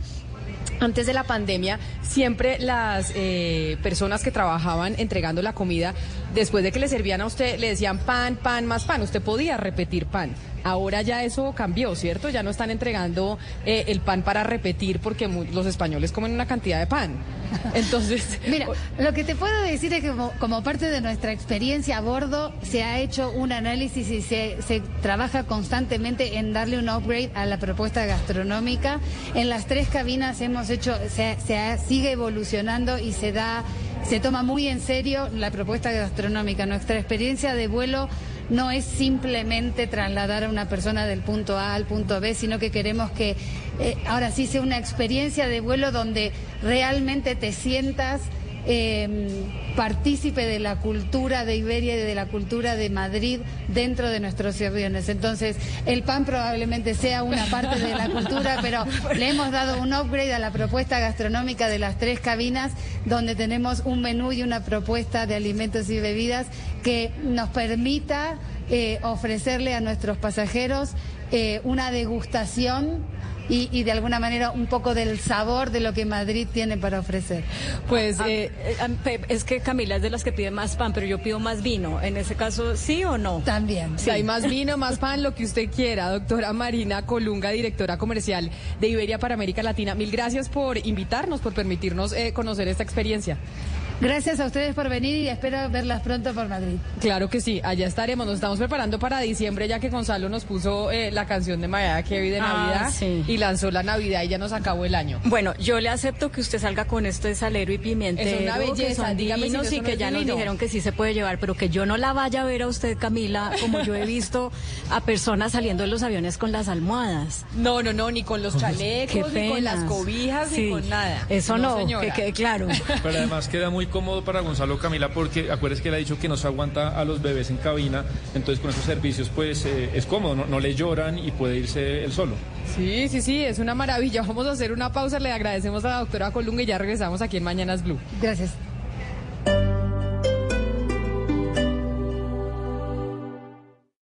Esta es Blue Radio. Sintonice Blue Radio en 89.9 FM y grábelo desde ya en su memoria y en la memoria de su radio. Blue Radio, la alternativa. Además de Celia Cruz, Stevie Nicks tienen Barbie y seguramente ahora que se viene Halloween, a pesar de que usted nos quiere meter en Navidad, ese va a ser el eh, disfraz eh, más eh, común en estas fiestas. Yo ya tengo fiestas en donde la temática es Barbie y hay Sí. que disfrazarse de que Lo, lo menos original. No, pero usted no, usted tiene fiesta de Sí, temática ya. de Kenny, pero lo máximo. No, me ha llegado oficialmente la invitación, pero me dijeron que eh, va a haber una y de Barbie. Yo, bueno, la mitad van a ser. ¿Y usted qué se va a ir? Un- ¿El Ken de qué se disfraza? Como con bermuda, bermuda y como guaya y como No, con pues una se pone, se unos pectorales así de... Ah, buenísimo. Pues No, que pero Sebastián todo- los tiene originales, Claudia. Ah, sí, ¿usted por qué sabe? Yo Porque Sebastián monta fotos de él con sus pectorales en Ah, Instagram. ¿sí? Claro, él los tiene originales, él no se los tiene que poner. Pues entonces a las seguidoras de Sebastián, ¿por qué no les recordamos la cuenta para que se entretengan? Sí, no porque yo los haya visto, es que él los publica. ¿Usted qué quería? ¿Que yo le estaba haciendo bullying? Aquí a Sebastián no, él publica sus fotos con sus pectorales eh, al aire en Instagram. ¿Cómo es su cuenta de. Instagram, Sebastián? Como mi nombre, Sebastián Nora. Sebastián Nora, Eso. para que le vea el brazo a él, los pectorales, pero además es que no es solo Sebastián, es en combo. Es Sebastián y su hermano, que los dos son muy guapos, tanto Sebastián como el hermano, entonces él ahí, y su hermano va a ir disfrazado Ah, también sí, de qué? Eh, mi, mi hermano, mi hermano va a tocar, entonces no, no puede estar en peloto. Si se da cuenta, Claudia, que no soy yo la que estoy inventando, usted dice que ya me iba a regañar, que yo estaba aquí acosando. Mire, pueden a poner esta foto en el, en el... Así que nos ayude Natalia a poner, ¿nos permite Sebastián ponerle fotos de su Eh, Instagram o le parece que estamos haciendo? Hay que preguntar, Claudia. Sí, de pronto. Me, pone esto- me pongo rojo, pero, pero bueno, sí, si quiere Sí, póngalo, no. entonces Natalia nos va a ayudar y ponemos las fotos eh, de Del Sebastián. disfraz de Sebastián, que no es disfraz. que no es disfraz, que él ya los tiene incluidos, sus pectorales, mientras Natalia los ayuda. Con la cuenta de Sebastián, cómo va disfrazado eh, de Ken. Quiero preguntarle, Oscar, porque ustedes tienen un evento importante en Barranquilla de la Defensoría del Pueblo. La Defensoría se está reuniendo con defensores de otras partes eh, del mundo y tienen un evento importantísimo allá. Eh, Sí, Camila, la- como proceso de transformador- transformadores sociales. Es decir, Camila, temas importantes. ¿Qué está ocurriendo con el medio ambiente? ¿Cómo estamos nosotros preservando el medio ambiente? ¿Cuál es el protagonismo que tiene la mujer en los procesos sociales? Y también cómo prevenir y transformar los conflictos sociales. Tres ejes fundamentales de lo que se están ocupando en este momento aquí en Barranquilla los defensores del pueblo, Camila. Oiga, Barranquilla le está compitiendo fuertemente a Cartagena con estos encuentros, ¿no? Como que Barranquilla se está volviendo también epicentro de congresos, de, encuentros como este de los defensores eh, del pueblo y ustedes están armando una competencia importante. Sí, Camila, mire usted que bueno, estamos, estamos presentes, eh, aquí se celebraron varios eventos, bueno, nos acompañaron la semana pasada, estuvo Gonzalo y Sebastián, estuvieron aquí en Barranquilla y además Camila eh, está adquiriendo Barranquilla un protagonismo tanto en la, en la celebración de eventos como también en la parte turística. Barranquilla está adquiriendo protagonismo turístico, eh, bueno, tenemos una competencia fuerte con Cartagena y con Santa Marta, pero ahora Barranquilla también se está posicionando fuertemente en este tema de celebración de congresos, Camila, como el del, que estamos hablando, de defensores del pueblo y otros que se van a llevar, obviamente, en el futuro. Le manda un saludo especial don Gonzalo Lázari, la nuestra oyente que se llama Sonia, que nos escribe al 301-764-4108, nuestra línea de WhatsApp, que dice que Fleetwood Mac le encanta que le recuerda sus bellos eh, años eh, de la juventud y esa época, que qué buena canción y que va a mirar a ver si se compra la Barbie de colección. ¿Sabemos el precio de, la Barbie de colección de Fleetwood Mac o no tenemos ni idea? No, todavía no se sabe, Camila. el anuncio incluso lo hizo Stevie Nicks y sorprendió a sus fanáticos porque lo hizo en medio de un concierto, ¿no? Eh, a lleno total en el Madison Square Garden, que usted sabe que es uno de los epicentros musicales más importantes de los Estados Unidos. Ella sacó la muñeca, dijo, esta va a ser mi Barbie, estoy muy, muy emocionada de presentarla, que forma parte, como bien le decía, de esta línea Barbie Signature. Y hablando de Barbie y de Ken, ya los oyentes y las oyentes que estaban muy expectantes de lo que decíamos de que Sebastián, no pues él tiene el disfraz ya incluido, no tiene que comprarse los pectorales, que Claudia ya le está diciendo, cómprese unos pectorales ahí como de FOMI, no, él los tiene, ya Natalia en, eh, allá en nuestro canal de YouTube nos ayuda con autorización de Sebastián. Esto no le estamos haciendo acoso, Sebastián, eh, porque estas son las fotos que Sebastián, él publica en su cuesta de Instagram. No, no fue de paparazzi, él mismo las pone. Él mismo las pone, exacto, que entonces no se pueden quejar los eh, ricos y famosos de que entonces termine uno usando su, sus fotos porque las ponen a través de sus redes sociales. Y ahí, eso que no nos han puesto la del hermano, el hermano lo que pasa es que no nos ha autorizado. pero ellos salen los dos mostrando su brazo y yo creo que es a propósito, Claudia, no se crea. Tranquilo, Sebastián, que después de ponerse rojo llegan como, por lo menos le garantizo unos 500 seguidores más, hoy. Bueno, y también se está usando mucho, eh, no, no lo hago yo, pero el diseño de ese tipo de cosas. Yo muchos hombres del, pectoral, de la O sea, operarse. Sí, eso ya entró, porque el tema estético en las mujeres, usted sabe que fue una ola incluso desde los 90, pero hoy en día eso ya hasta sin, si no hay cierta pena, los hombres se mandan a diseñar la chocolatina, las entradas, el pectoral, todo. Se lo mandan a hacer y eso es muy está de moda. Sí, pero con cualquier grasita que usted se, chicharrón que usted se coma, se deforma ese pectoral. No. Ahí quedó. Pero oiga, sí es verdad que se está poniendo muy de moda las operaciones entre los hombres y, y, hacerse los pectorales, pero eso es mejor hacer ejercicio, Sebastián. Sí. Cómase una proteína y haga ejercicio y haga dieta en vez de estar operándose que el quirófano a veces es un poquito más riesgoso. Usted sabe que a la gente le gustan los atajos, y, pero eso está explotado. Eh, un día podemos invitar a uno de, los, eh, de esos cirujanos que me han contado, incluso ya el número entre hombres y mujeres está muy parecido. Tenemos eh, noticias a esta hora importantes, no muy alentadoras. Hugo Mario, en Cali, ¿qué pasó? Pues Camila, está confirmando la Fuerza Aérea Colombiana o la Fuerza Aeroespacial, como le llaman ahora, la muerte del cadete de la Escuela Militar de Aviación de Cali, Juan David Díaz Solano. Él era el, el aprendiz de vuelo que viajaba a bordo de la avioneta que ayer cayó en un parque de un céntrico barrio de Cali. Ya había muerto en este accidente el piloto de la aeronave, Hanner Sánchez, eh, quien era oriundo de la ciudad de Bugavalle, eh, un piloto con 10 años de experiencia. Esta tragedia entonces deja ya dos víctimas, ayer el piloto y hoy el cadete de tercer año de la Escuela Militar de Aviación, Marco Fidel Suárez, eh, el cadete que se encontraba en la clínica Nuestra Señora de los Remedios en el norte de Cali. Sus eh, graves lesiones le producen hoy la muerte, lo que está confirmando a través de su cuenta en Twitter la Fuerza Aeroespacial de Colombia. Dice lo siguiente, el comunicado con profundo pesar, la Fuerza Aeroespacial lamenta informar el fallecimiento del cadete Juan David Díaz Solano, eh, quien se encontraba en la unidad de cuidados intensivos de una clínica de la ciudad de Cali. Es la noticia lamentable que esta hora tenemos que eh, transmitir a nuestra audiencia, Camila. Sí, lamentable noticia que nos llega desde el Valle del Cauca, desde Cali. Hugo Mario, gracias. Pero también tenemos noticias en Medellín, porque en estos momentos se está llevando a cabo la audiencia de seguimiento de medidas cautelares de la Justicia Especial para la Paz sobre la Comuna 13. Y allá precisamente se encuentra nuestra compañera Ana Cristina Restrepo con las mamás de esta organización Mujeres Caminando por la Verdad. Ana Cristina, ¿con quién está usted en estos momentos en esa audiencia? Eh, hola Camila y oyentes, estoy aquí desde el Palacio de Justicia de Medellín en la audiencia de medidas eh, cautelares para la Operación Orión, para la escombrera y la arenera. Está a mi lado una mamá, se trata de doña Gloria Holguín. Su hijo, Carlos Emilio Torres Holguín, fue desaparecido en el barrio El Salado el 29 de noviembre del año 2002 y ella nos va a contar qué espera de esta audiencia el día de hoy. Doña Gloria, buenos días, bienvenida a Mañanas Blue. ¿Qué espera de esta audiencia? Eh, de medidas cautelares sobre la arenera y la escombrera.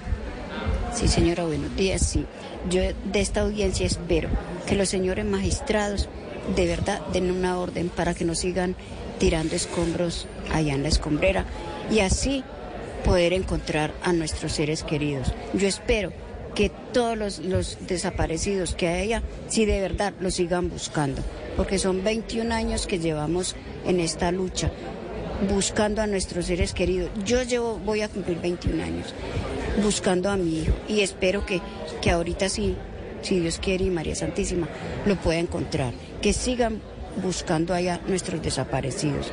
Que ese trabajo que empezaron en noviembre no se quede ahí, sino que sigan buscando en la escombrera a nuestros seres queridos. Y, y es todo a mi hijo Carlos Emilio Torres Holguín, que era mi hijo mayor, el que casi llevaba, llevaba más, mm, era el mayor, el que era como un segundo papá para mis hijos menores. Entonces fue una, un, mejor dicho, un golpe muy horrible que me dieron. Como yo siempre he dicho, yo, yo prefiero, ¿por qué no, si me lo iban a matar, por qué no me lo dejaron donde yo lo podría encontrar y darle cristiana sepultura? Entonces, en todos estos 21 años que llevo buscando, tengo mucha fe en Dios y María Santísima que lo voy a encontrar para así darle cristiana sepultura. Muchas gracias, doña Gloria. Esta es eh, una de las peticiones de las madres que se encuentran acá en la audiencia de la Operación Orión en Medellín, en el Palacio de Justicia. Eh, sigan ustedes eh, en estudio, Camila y oyentes.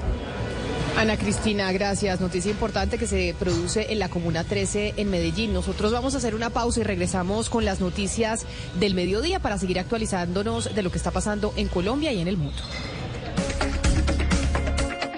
Llega el mediodía. Y en Mañanas Blue continúa el análisis y el debate. Dirige Camila Zuluaga.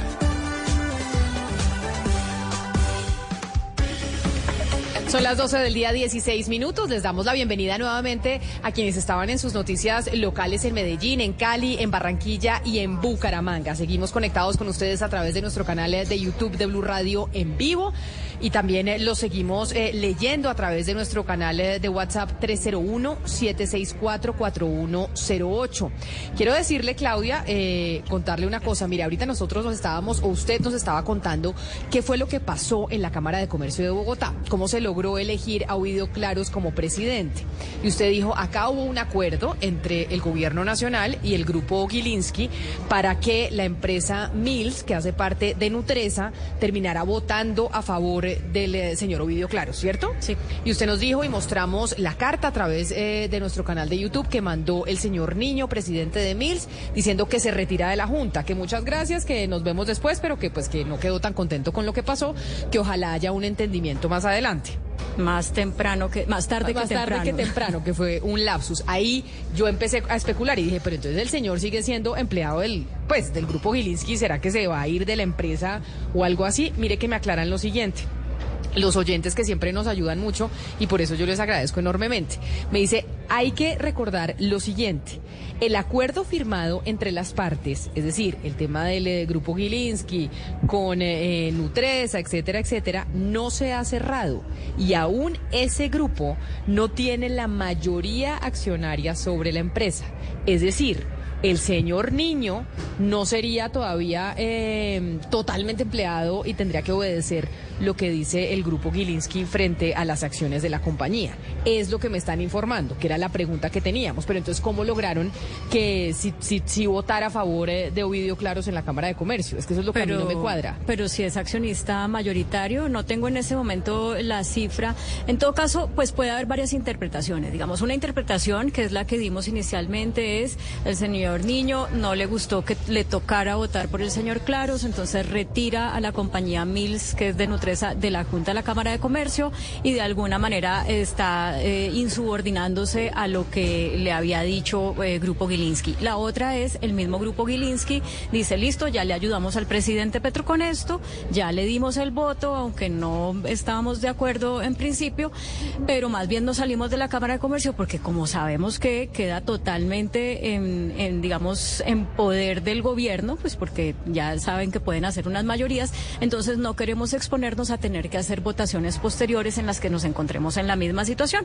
Esa puede ser otra interpretación. Sí, aunque frente a la duda que teníamos, me dicen desde Medellín, Claudia, que todavía el acuerdo no se ha firmado y que entre las partes y que el tema no se ha cerrado y que aún el grupo Gilinski no tiene la mayoría accionaria de la empresa. O sea que eso todavía no se no está finiquitado. En todo caso, uno se pregunta, Camila, ¿el, el, gobierno logra el octavo voto para cumplir el requisito mínimo para eh, poner a su, a su próximo presidente con el apoyo del Grupo Gilinski? El Grupo Gilinski da esa, de ese apoyo a cambio de qué? ¿Qué tendrá que ver? O, qué podrá estar en juego de ahora en adelante para que se complete la, mm, eh, digamos, el cierre de ese negocio? ¿Cómo podría, por ejemplo, incidir el gobierno en el cierre de ese negocio a favor del Grupo Gilinski de alguna manera en agradecimiento o en retribución porque le dio el voto para poder nombrar a Ovidio Claros en la Cámara de Comercio? Pues no lo sé.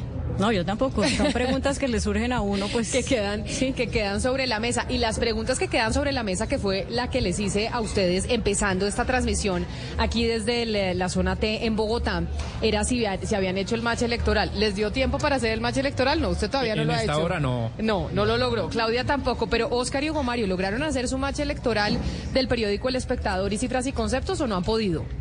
No, no hemos podido. Yo Aquí estoy... no he podido hasta ahora. ¿Usted ahí está y, lo hizo en, Barranquilla, Óscar, o no lo hizo? No, todavía no, pero aquí estoy ya. Voy a hacerlo inmediatamente, Camila. Ya lo va a hacer inmediatamente. Bueno, entonces mientras eh, lo hace, vamos, pues porque mucha gente dice, oiga, ¿será que esto sí me va a ayudar? Me va a ayudar a identificar con qué candidato eh, tengo más afinidad. A veces la gente no se lee todos los eh, planes de gobierno. Se debería, porque uno debe saber por quién va a votar. Pero preguntémosle entonces, tenemos em, en la línea a César Caballero que es el director de Cifras y Conceptos, quien realizó pues las encuestas y nos cuenta cómo fue todo el eh, detalle para construir esta aplicación. Eh, César, bienvenido, gracias por estar con nosotros aquí en Mañanas Blue. Familia, buenas tardes, muchas gracias y un saludo a todos los compañeros y compañeras de la mesa. Bueno, yo ya hice el test, entonces creo que soy la número qué. ¿Cuántos, eh, ¿Cuántas personas ya han hecho el match electoral hasta el momento? Porque ustedes en las elecciones pasadas lograron casi que un millón de, de usuarios. En esta oportunidad, ¿cuántos vamos? El año pasado logramos 1.3 millones de personas como usuarios únicos. En esto, en el reporte que me dieron hace unos minutos, íbamos como en 15 mil. Lo lanzamos ayer a las 6 de la tarde. Ya van 15 mil, unas 15 mil personas que lo han eh, contactado. Es alrededor del número que, que estamos manejando en este momento.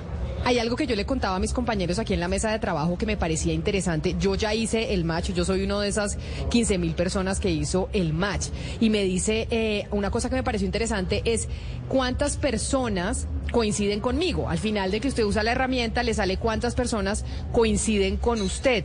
Y me dice María Cecilia, una oyente en el 301-764-4108, que, es, que es nuestra línea de WhatsApp, que respecto al match electoral, eh, en los 325 mil que votarían por Oviedo, que me sale a mí cuando yo lo hice, son las que han hecho el match hasta el momento, no de todos los votantes. Y me dice que ojo que ese dato es importante porque pues no me sirve a mí para decir si son poquitos o muchos los que van con los que van a votar por Oviedo. Cuando a mí me sale ese número en, eh, el match, ¿qué significa? ¿Son los que han hecho la, mm, la encuesta o ustedes sí pueden extrapolar a los que votarían por uno u otro candidato?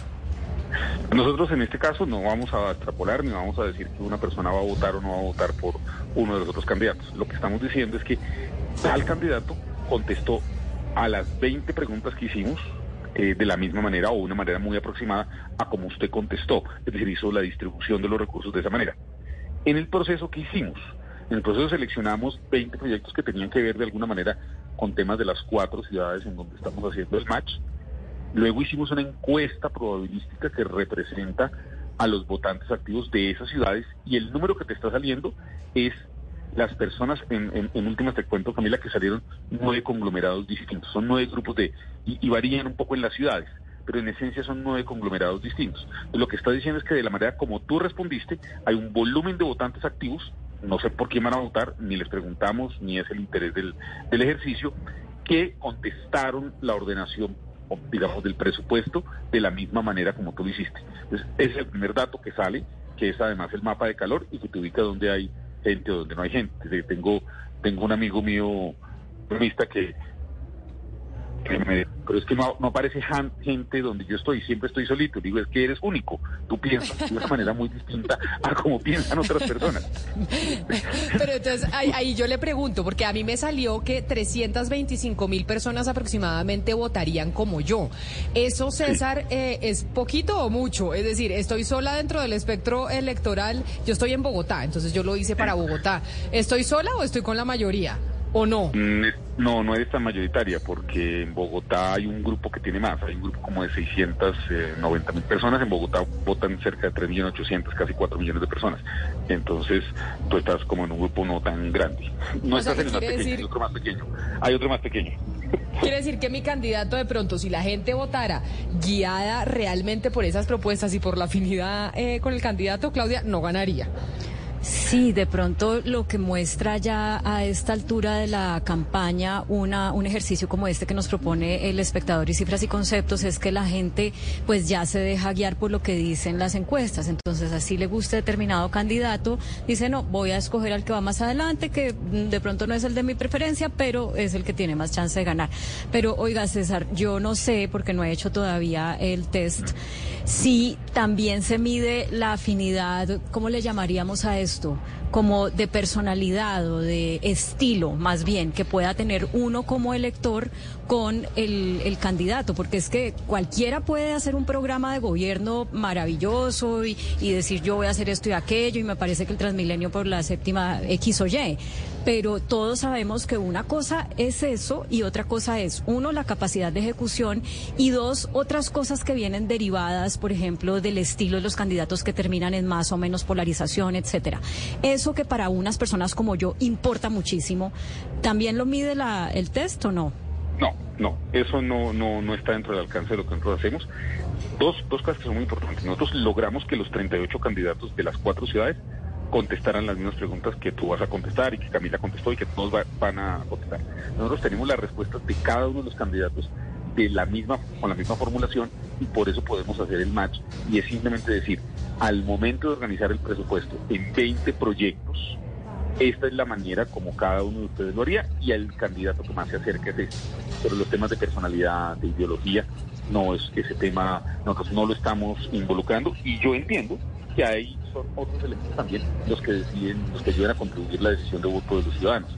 Uno es la personalidad, otro es la ideología y en este caso la, invitación es que el match ayude a sobre a 20 tipos de proyectos que estarían eh, evaluadas en este ejercicio, pero tiene esa limitación.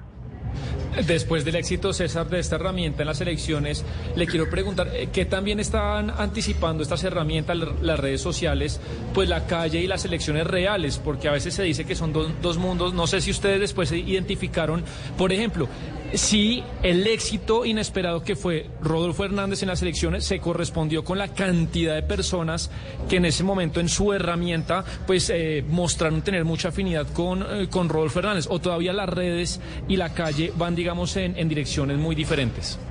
Entonces son dos cosas, las redes y la calle sí van en direcciones muy distintas. El año pasado lo hicimos y ahora ya lo estamos empezando a ver en los datos. La encuesta muestra que la gente en las calles en el centro.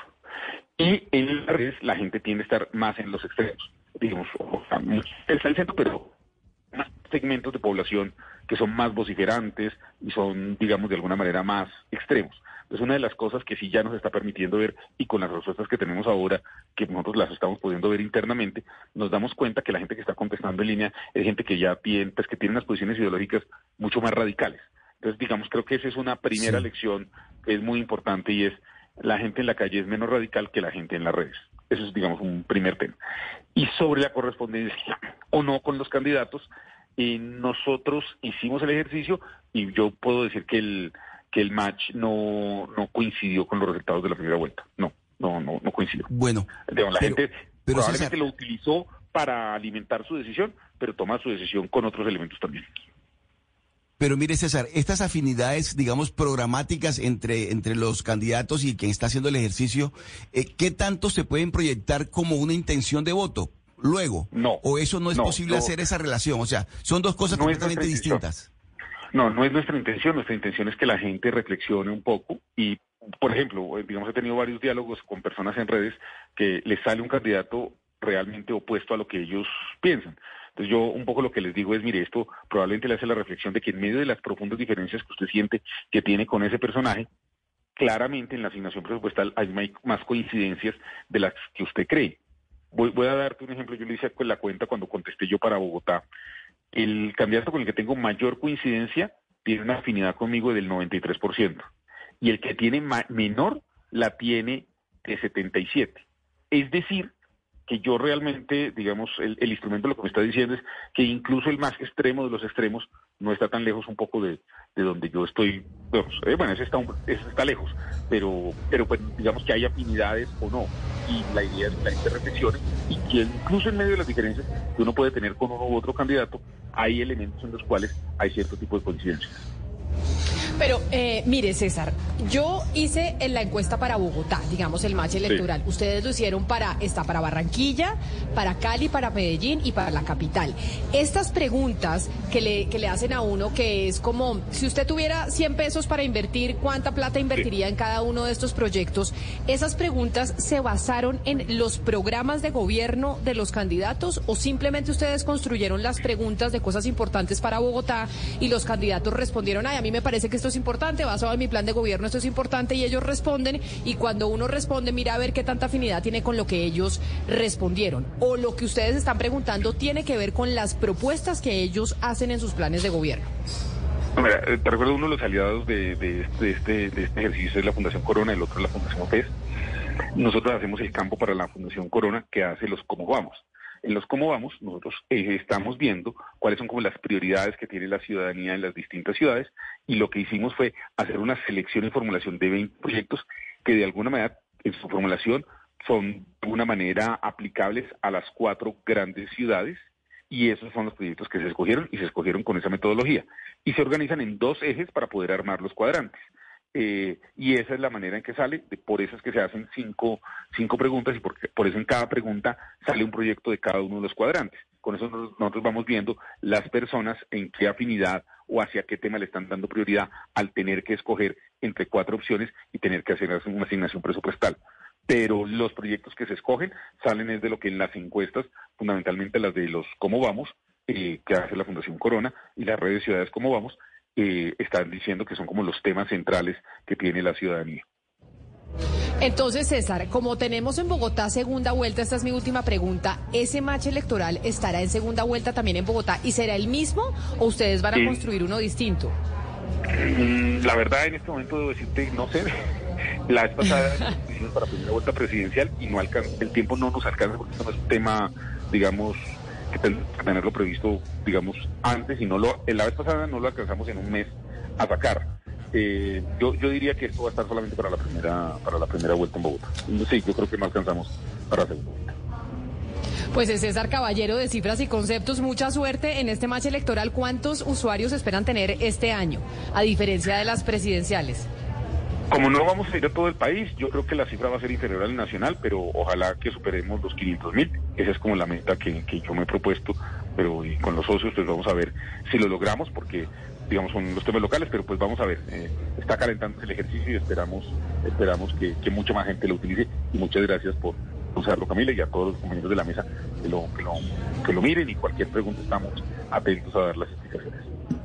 Claro que sí, porque esas herramientas son importantes para la democracia, además para que podamos eh, pues votar mejor informados, saber cuál es el candidato que se parece más a nosotros, por lo menos en la forma de pensar, así no sea en la actitud, Claudia, porque puede que tenga una actitud distinta a la que usted en su cabeza tiene, debería tener un alcalde, pero de pronto piensa parecido a usted. Sí, pero eso no quiere decir que vaya a votar por él, eh, Camila, y yo creo que somos muchos como yo, o porque o no creo que me lo esté imaginando, porque es que el estilo, la personalidad, la forma de decir las cosas, de lograr acuerdos en medio de las diferencias, es hoy mucho más relevante que hace unos años y, estamos viendo unos procesos de, de- de polarización que afectan las democracias y los líderes que uno elija tienen un rol muy importante que cumplir en la forma como manejan eh, las furias de la gente, la oposición, etcétera. Entonces, para mí, eh, pues yo le sugeriría a César y al espectador que para la próxima nos inventemos una manera de medir eso,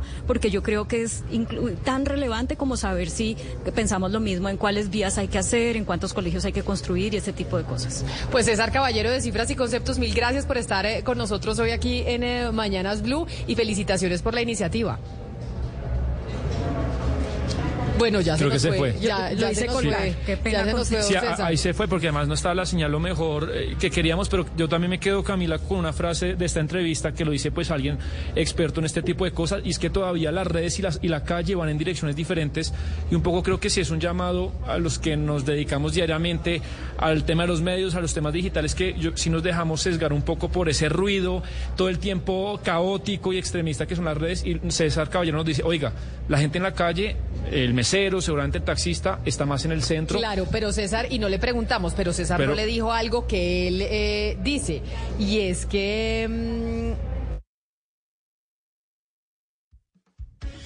en el Congreso de la República. Muchos de esos youtubers, influencers y demás son varios los que están en el Congreso Claro, de la eso República. tiene éxito. Lo que quiere decir que sí. eh, No, eso tiene, eso tiene éxito, pero muchas veces uno eh, se mete Camila a su Twitter, a su Instagram, a su Facebook y ve de pronto a algunos influenciadores y piensa que la temperatura social está en esa dirección y uno se deja contaminar mucho de ese ruido, de ese caos y de pronto la calle todavía nos dice, oiga, eso expresa una parte de la sociedad, pero la gente en la calle está mucho más al centro de lo que aparentemente pues las redes no lo, no lo quiere mostrar. Pues vamos a hacer una pausa y ya regresamos aquí en Mañanas Blue. Usted tiene precio del dólar. Ahorita Sí. cuando regresemos nos lo tiene porque ya va no a son cerrar. buenas noticias. No son buenas noticias y con miras a diciembre en donde la gente está pensando en viajar. Estamos aquí en el espacio de Iberia, están pensando en comprar eh, tiquetes y con el dólar subiendo, pues empiezan a subir todos estos cortos, estos costos. Hacemos una pausa y volvemos. 3 millones 997, 98, 99, 4, 4 millones. En WOM celebramos que ya son 4 millones de colombianos los que nos han dicho sí. Y vamos a seguir trabajando para que tú también nos digas sí. Pásate ya en WOM.co o llamando al 302-555-5555. WOM, vamos con toda.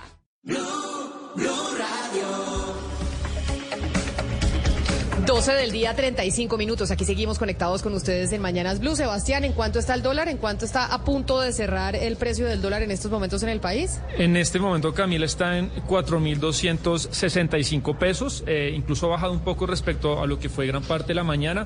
Esto es una apreciación de 0.80% respecto al día anterior y realmente pues eh, al dólar se lo define en Colombia, Camila, en los últimos dos años como una montaña rusa, un tobogán que es muy complicado pues para los mercados que necesitan certidumbre. Acuérdese usted que pues este año se ha apreciado mucho, pero en, desde el 20 de septiembre, estos son 12, 13 días, hemos visto una trepada, un rally de más o menos 350 pesos, que estaba en el 20 de septiembre en los 3.900. Entonces, pues, eh, por ejemplo, que ahorita Gonzalo me estaba pregu- preguntando por los tiquetes de los, eh, de los eh, precios, de, de los precios de los tiquetes aéreos, de muchos bienes que importamos, pues un dólar así no ayuda para una inflación de este momento. Las razones sobre todo son internacionales por el ruido que hay en Estados Unidos con el cierre del gobierno, con el no acuerdo que hubo entre los partidos para renovar eh, pues el tema del presupuesto que arranca el primero de octubre, pero también algunos factores pues locales como la caída de las exportaciones. Recién esta mañana se sabía que el dato de exportaciones de Colombia de agosto de este año fue 10% menor al agosto de 2022. Colombia se le están tumbando las exportaciones, son menos dólares. Eso sumado al contexto internacional, pues hace que tengamos un dólar alto, que creo que en un contexto inflacionario, pues no es, no que es bueno. Hace nada lo teníamos a 3.900, incluso lo tuvimos a 3.800. El Ahí 20 yo dije, septiembre. ¿por qué no lo compramos a 3.800? Hola, ya está a, a 4.261 y va a seguir subiendo, creo yo. Siempre para diciembre sube. O sea, digamos que para esa época siempre la divisa está subiendo y sobre todo pues por temas de Navidad y demás y la gente termina comprando más Sí. dólares. Va- vamos a ver, y también si, pues, si hay todavía ruido en Estados Unidos. Por ejemplo, los bonos del Tesoro, Camila, están en los niveles más bajos respecto al 2007, año en que fue una catástrofe financiera.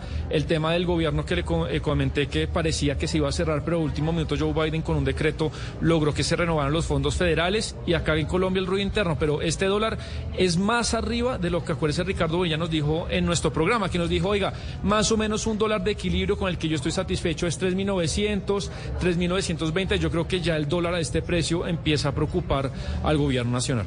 Pero hay una noticia, hoy es 4 de octubre, ya estamos, eh, pues queda poquito para que se acabe el año, pero ayer desde Georgia, en los Estados Unidos, con fecha de 3 de octubre, Salvatore Mancuso, que ahora firma como gestor de paz, pero quien fuera uno de los líderes paramilitares en el país, envió una carta. Y es una carta, Claudia, que hace referencia a los hallazgos de la unidad de búsquedas de personas dadas por desaparecidas en eh, el departamento de norte de Santander, en la región eh, del Catatumbo, que digamos ha sido una de las cosas más escalofriantes que hemos conocido pues en las últimas semanas.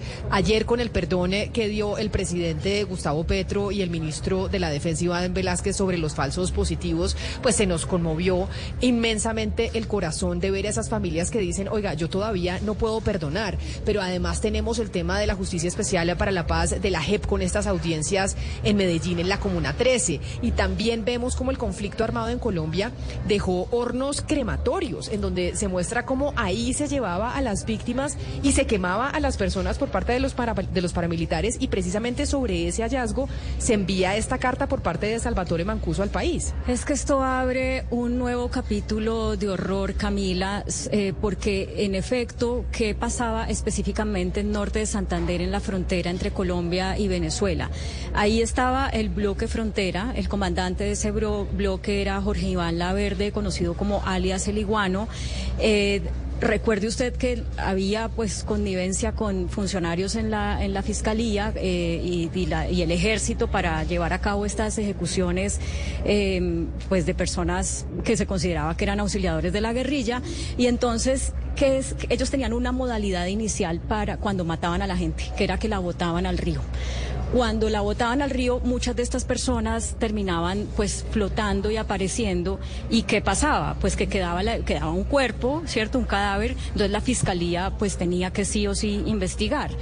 En un momento que esto se pues, va saliendo de control, la- una persona en la fiscalía que hoy está prófuga de la justicia, eh, la fiscal Ana María eh, Flores, si no recuerdo mal su apellido, le manda a decir a alias el iguano, eh, oiga, hagan otra cosa con esos cuerpos porque eh, pues, mientras haya cuerpo nos toca investigar. Entonces, o sea, miren, a una usted- fiscal que está prófuga de la justicia, pero que era aliada de los paramilitares en sí, ese señora, momento. la de Cúcuta, la exdirectora de Fiscalía de Cúcuta. Y entonces... Pero qué horror, perdóneme. Que horrible. Es horrible pensar que una fiscal le dice, oiga, hágame el favor y se desaparece y se deshace de los cuerpos, porque si usted los sigue botando al río nos va a tocar investigar y los vamos a encontrar. Entonces mire a ver cómo se deshace. Es el horror de la guerra y de lo que hemos vivido en este país. Exacto, entonces ella es la que le manda ese mensaje al bloque Fronteras, comandado por en ese momento alias el iguano.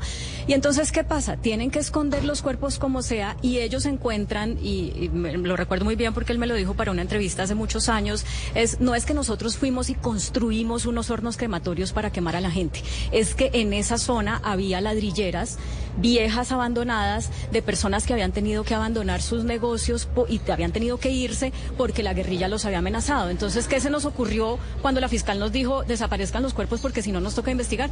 Pues echar los cuerpos allá. Entonces, esa fue la segunda modalidad. Primera modalidad era tirarlos al río, segunda modalidad era incinerarlos. Pero, ¿qué pasa? Y esto lo conecto con la carta que envió eh, Salvatore Mancuso ayer que también, eh, digamos, era más conveniente desaparecerlos de las autoridades, de toda posibilidad que las autoridades colombianas eh, los encontraran. Entonces, ¿qué se les ocurrió? Votémoslos en Venezuela. Entonces, pasaban la frontera con, ellos, con la gente viva o muerta, o la justiciaban allá, o la pasaban ya muerta y votaban los cuerpos en Venezuela. Entonces, ¿qué está diciendo Salvatore Mancuso ahorita que se conoce esto de los hornos eh, crematorios? Nosotros somos, nosotros se refiere a él y a otros excomandantes de las AUC, somos indispensables para poder ayudar a las familias de las víctimas a encontrar esos cuerpos, porque nosotros sabemos dónde están, pero ¿qué es lo que pasa?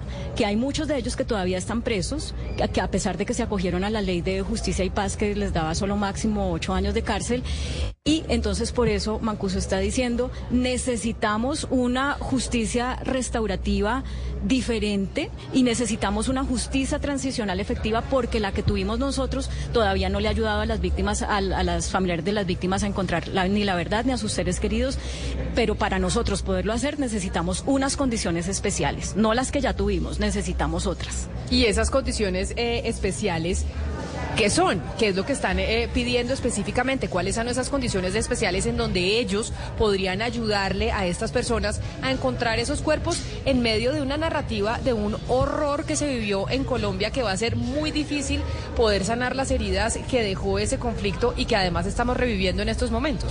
Bueno, pues eh, precisamente eh, para entender qué es lo que propone eh, Salvatore Mancuso con su comunicación, me parece importante hablar con Juan Carlos Villamizar. Él es un abogado, él, es el, él no es el abogado de Salvatore Mancuso, pero es la persona que ha estado asesorando a los ex paramilitares en la construcción de esta propuesta para el gobierno nacional para que cree esa justicia transicional que ellos llaman trans- justicia transicional efectiva con unas eh, reformas al régimen penitenciario, con una política restaurativa diferente. Entonces, eh, a él lo tenemos en la línea. Le agradecemos mucho eh, que nos atienda, señor Villamizar. Bienvenido a Mañanas Blue.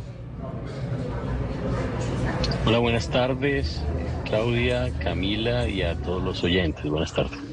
Señor Villamizar, Claudia nos estaba poniendo en contexto sobre esta comunicación de Salvatore Mancuso y lo que estaban pidiendo de una justicia restaurativa para poder ayudarle a las víctimas a encontrar a esas personas que, desapa- que desaparecieron en, en su momento para que las autoridades no pudieran encontrar esos cuerpos. Esa justicia restaurativa que se está pidiendo, ¿en qué consiste? ¿Qué es lo que solicitan que se cree en Colombia para que se pueda colaborar por parte de estos líderes paramilitares que están o fuera del país o en las cárceles en Colombia? No, realmente no hay necesidad de inventar nada nuevo. En Colombia se está implementando un sistema de justicia que ya tiene incorporado el paradigma restaurativo. Por lo tanto, lo que se necesita es implementarlo a profundidad. A ver, eh, pongámonos un poquito en contexto. Es absolutamente cierto lo que el, el contexto que dio Claudia hace un momento, pero la pregunta es por qué esto no salió y no tuvo el impacto en su momento cuando salieron las sentencias de justicia y paz del bloque Catatumbo, por ejemplo. Y no lo tuvo porque los sistemas de justicia transicional no tenían los dientes que tienen ahora para poder aplicar unas metodologías, unas rutas que permitan que los máximos responsables, responsables de estos crímenes atroces además, puedan participar en la búsqueda, en la identificación y en la entrega digna de estos restos a las víctimas. Así que en materia de búsqueda de personas desaparecidas ya hay una institución que se encarga de eso, aparte está la JEP y, y aparte están los instrumentos de la Oficina del Alto Comisionado que pueden permitir que los responsables participen activamente de estas búsquedas. Eso es, de eso se trata. Abogado Villamizar, como usted bien dice, esto se, ya lo habían dicho en las audiencias de justicia y paz, pero no había tenido el impacto que está teniendo ahora. Y, y uno se pregunta, bueno, ¿por qué si ya está ahí sencillamente no se cogen esos testimonios de hace años que están en todos esos tribunales de justicia y paz y con eso va y se busca a las personas? Y sino que hay que volver a hablar con los jefes ex paramilitares para eh, darles unos beneficios judiciales que no están recibiendo, pero que hoy en día ya fueron creados, digamos, a la luz de la Justicia Especial para la Paz o los que se vayan a crear en, en el nombre de la paz total. Es decir, uno, uno diría, si ellos ya dijeron toda la verdad y como a lo que se comprometieron, pues no hay necesidad de que sigan diciendo nada porque simplemente es ir a revisar los archivos. Eh, ¿O es que no han dicho toda la verdad? Mm. Esa es una muy buena pregunta. Es que no habían instrumentos para, para hacer esas búsquedas. No había los instrumentos como los que hay ahora desde el sistema integral. Es que el hecho de que se constituya una institución como la Unidad de Búsqueda de Personas Dadas por Desaparecidas permite hacer una, una búsqueda con instrumentos robustos. Es cierto, esto está planteado en unas sentencias judiciales, unas sentencias de justicia y paz, pero por ejemplo, las coordenadas puntuales, la búsqueda puntual, fue algo que quedó pendiente. Yo sí creo que, las decisiones de justicia y paz se quedaron cortas, sin duda alguna, se quedaron cortas. En muchos casos han sido los mismos responsables los que han tenido que hacer búsquedas extrajudiciales eh, eh, en procesos con las víctimas directamente para poder dar con, con los desaparecidos. ¿Por qué ahora?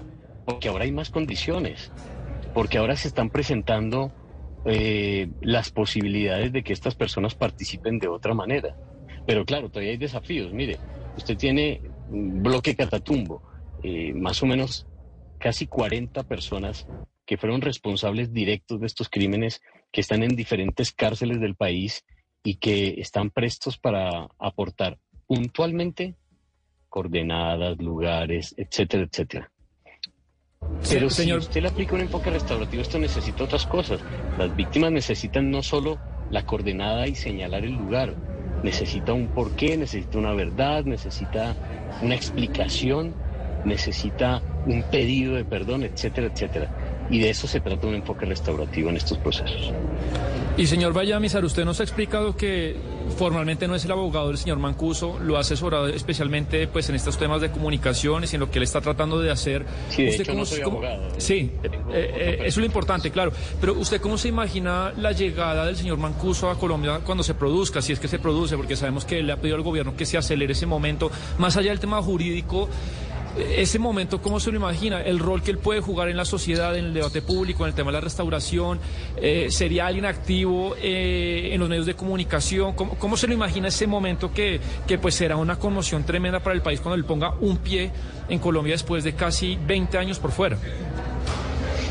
yo creo que aquí hay un retorno no solo de Mancuso, aquí hay un retorno de los ex comandantes de las AUC, un retorno a lo público, un retorno a, la sociedad, que estuvieron durante muchos años en sus procesos judiciales, que nadie más supo de ellos, y ahora a propósito de la política de paz, de paz total del gobierno eh, del presidente Petro, pues se abre un escenario, y es que vuelvan, y vuelvan a ayudar a cerrar lo que ellos mismos iniciaron, toda esta confrontación armada.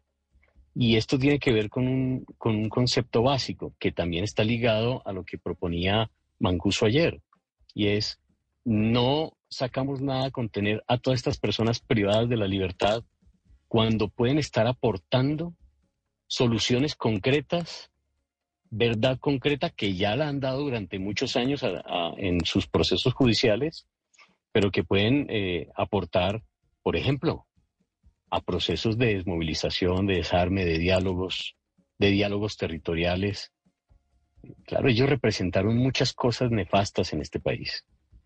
Y después de todos estos años tienen una experiencia que le puede servir al gobierno nacional para este desafío mayúsculo que es hacer una, una paz total con tantas conversaciones abiertas al mismo tiempo. Por lo tanto, yo creo que no solo él, todos ellos, o la mayoría de ellos, tienen eh, un papel bien importante que jugar en toda esta agenda de paz. Señor Villamizar, esta comunicación que envía ayer desde los Estados Unidos Salvatore Mancuso tiene como principal destinatario a quién? Porque digamos que es como una carta abierta diciéndole al país eh, la importancia de la colaboración que ellos pueden entregar y cómo se tienen que pues cambiar ciertos mecanismos para utilizarlos con ellos y que puedan estar fuera de las cárceles ayudando realmente a sanar esas heridas tan profundas que dejaron durante el conflicto. Pero, ¿quién es el que debe responder esa carta? ¿Esa carta va dirigida a quién? Bueno, pongámosle doliente a esto, ¿no? Eh, por ejemplo, al Ministerio de Justicia y concretamente al Viceministerio de Justicia Restaurativa. Es decir, el Ministerio de Justicia tiene las formas para poder implementar los modelos de justicia restaurativa, eh, modelos de alternatividad penal con este enfoque restaurativo para casos de personas que demuestren una convicción de reparación, de aporte a la verdad y de identificación de, lugares donde se encuentran víctimas de desaparición forzada. Por ejemplo, hoy en día no hay forma, no hay ningún tipo de incentivo para personas que quieran eh, hacer eh, entrega de fosas. Y, y creo que ese es un debate que toca abrir en este momento porque la gran mayoría de la información sobre desaparecidos está en las cárceles de este país. Y por eso eh, quiero hacerle la siguiente pregunta a lo que usted dice, pongámosle doliente, y el doliente sería el Ministerio de Justicia, el eh, viceministerio. Usted mencionaba que este gobierno del presidente Gustavo Petro tiene una receptividad y, y en este puede ser posible que aquellos protagonistas del conflicto puedan ayudar a sanar esas heridas. ¿No ha habido una comunicación, digamos, interna con el Ministerio de Justicia para que la carta tenga que hacerse pública y a través de esa comunicación pública el Ministerio se dé por eh, notificado de la solicitud que hace este nuevo gestor de paz que es Mancuso? ¿O esto ya lo han dicho a, eh, nivel privado en comunicaciones internas con el Ministerio de Justicia? No, es, el, sentido de ese comunicado no es exponer una falta de comunicación eh, con el gobierno nacional, ni mucho menos. El sentido de ese, comunicado es dar ese, esa opinión, ese punto de vista en un debate que es público que la opinión pública tiene el derecho a saber cómo están pasando las cosas.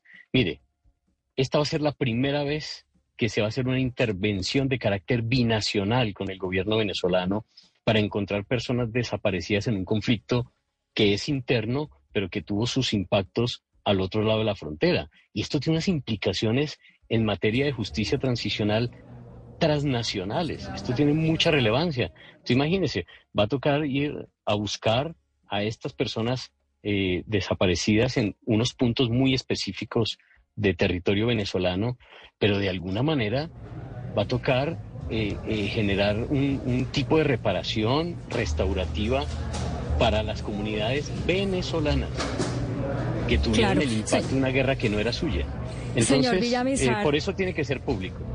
Un, punto importante acá es que cuando el señor Salvatore Mancuso en esta comunicación habla de reformas sustantivas al régimen penitenciario y de políticas en justicia restaurativa, yo quisiera saber si eso concretamente se traduce en que él está pidiendo que cuando regrese a Colombia pueda hacerlo en libertad sin tener que pagar por los procesos que tiene pendientes en nuestro país. En eso se traduce específicamente en que él pueda estar en libertad y en que salgan libres los comandantes del excomandantes de las autodefensas que aún están presos en las cárceles. ¿Es eso exactamente? Sí, bueno, de, hecho, eh, fue nombrado gestor de paz, por lo tanto hay un, hay un decreto que, que solicita... Claro, pero de paz puede hacerlo estando en la cárcel. En este caso, él quiere estar es fuera de la cárcel. No, no es una cuestión de deseo. Eh, para poder ser gestor de paz tiene que estar en libertad. No se puede hacer desde la cárcel. Porque los, si ustedes ven la resolución, lo que plantea la resolución es una serie de actividades que implican su presencialidad en distintos sitios. La gestoría de paz, no solo para él, para cualquier persona, implica eh, capacidad de, de movimiento, participación en procesos y acciones humanitarias y en diálogos, en conversaciones, en, diferentes actividades y por lo tanto se requiere que esté en libertad. En el caso de él, ya es una resolución emitida por el gobierno nacional, por lo tanto lo que se espera es que eh, justicia y paz acate, sería lo, lo, supongo lo lógico, acate esa resolución y le dé la libertad. Pero también se habla, por supuesto, de la posibilidad de que esta figura u otra cobije a otros máximos responsables que están privados de la libertad y que pueden cumplir funciones como estas. Mire, este conflicto, ustedes lo saben, ha sido tan complejo, tan duro, tan dramático, que necesita que los responsables participen del proceso de cierre. Y la justicia restaurativa nos ha dado las herramientas para eso, por lo tanto, de eso va ese comunicado. Pues, eh, señor Juan Carlos Villamizar, asesor, a ver si digo yo bien, asesor en comunicaciones de Salvatore Mancuso o cómo es la asesoría que le... Sí, porque abogado no, pero asesor en comunicaciones y estrategias de Salvatore Mancuso es como podríamos... No, eh, no, no, no, no, no, no, tampoco, tampoco, no, no me dedico a nada de eso. Yo me dedico a la justicia transicional y a la justicia restaurativa y los estoy acompañando, no solo a él, a muchos de ellos en su, en su participación en estos procesos restaurativos en el marco de la justicia transicional, de la JEP y extrajudiciales con la unidad de búsqueda de personas dadas por desaparecidas. Pues gracias, señor Villamizar, por explicarnos un poco más allá desde los Estados Unidos por parte de Salvatore Mancuso, pues haciendo una solicitud directamente al Ministerio de Justicia. El doliente es el Ministerio de Justicia sobre hay cosas que cambiar para que ellos que fueron protagonistas del conflicto puedan colaborar para encontrar esos eh, cadáveres desaparecidos y muchas familias que quieren encontrar respuesta a qué pasó con sus seres queridos. Mil gracias y mm, gracias por atendernos hoy en Mañanas Blue. Así es, muchas gracias a todos ustedes. Buena tarde. Buena tarde. ¿Será posible y lograrán eh, este objetivo, Claudia? Que es la gran pregunta. Ellos dicen justicia y paz debería responder afirmativamente a esa solicitud porque además ya el presidente de la República pues abrió las puertas para que eso fuera así. La gran pregunta es, ¿esto que están intentando lograr lo podrán hacer? Camila, varias cosas en ese sentido. Hay que oír a las víctimas. Las víctimas ya desde que se habló de que Salvatore Mancuso fuera gestor de paz, hablaron de que quieren que él diga cosas que ellas todavía necesitan saber. Eh, ayer que veíamos a estas víctimas en el evento de petición de perdón por los falsos positivos, veíamos a unas con mucho dolor diciendo eh, no perdonamos, los responsables tienen que pagar. Entonces yo creo que aquí la voz de las víctimas es fundamental para ver hasta dónde eh, estos ex jefes paramilitares pueden lograr y hasta hasta dónde el gobierno les tiende la mano y es flexible en que puedan eh, ser gestores de paz en libertad. El ministro de Justicia nos dijo aquí hace unos meses que los gestores de paz eh, podían hacer gestión, gestión de paz desde la cárcel. Esto implicaría que entonces flexibilicen la norma para que de pronto digan, no, Salvatore Mancuso sí puede ser gestor de paz en libertad. Vamos a ver, pero yo creo que aquí la voz protagónica la deben tener las víctimas. Y la respuesta a esa comunicación la tiene el Ministerio de la Justicia. Nosotros llegamos así al final de esta emisión de Mañanas Blue. A ustedes gracias por por habernos acompañado hoy que estábamos desde el espacio de Iberia en Bogotá, en donde estábamos pues en un avión con todos los servicios eh, que incluye este, mm, este tipo de transporte. Así que ojalá se pasen por aquí. Estará hasta el 11 de octubre si ustedes quieren vivir lo que se vive en un avión de Iberia. No importa la cabina, acá las tienen todas y así vivirá usted la experiencia de lo que es montarse en este tipo de vehículo. Mil gracias por habernos acompañado. Sigan conectados con nosotros en Blue Radio.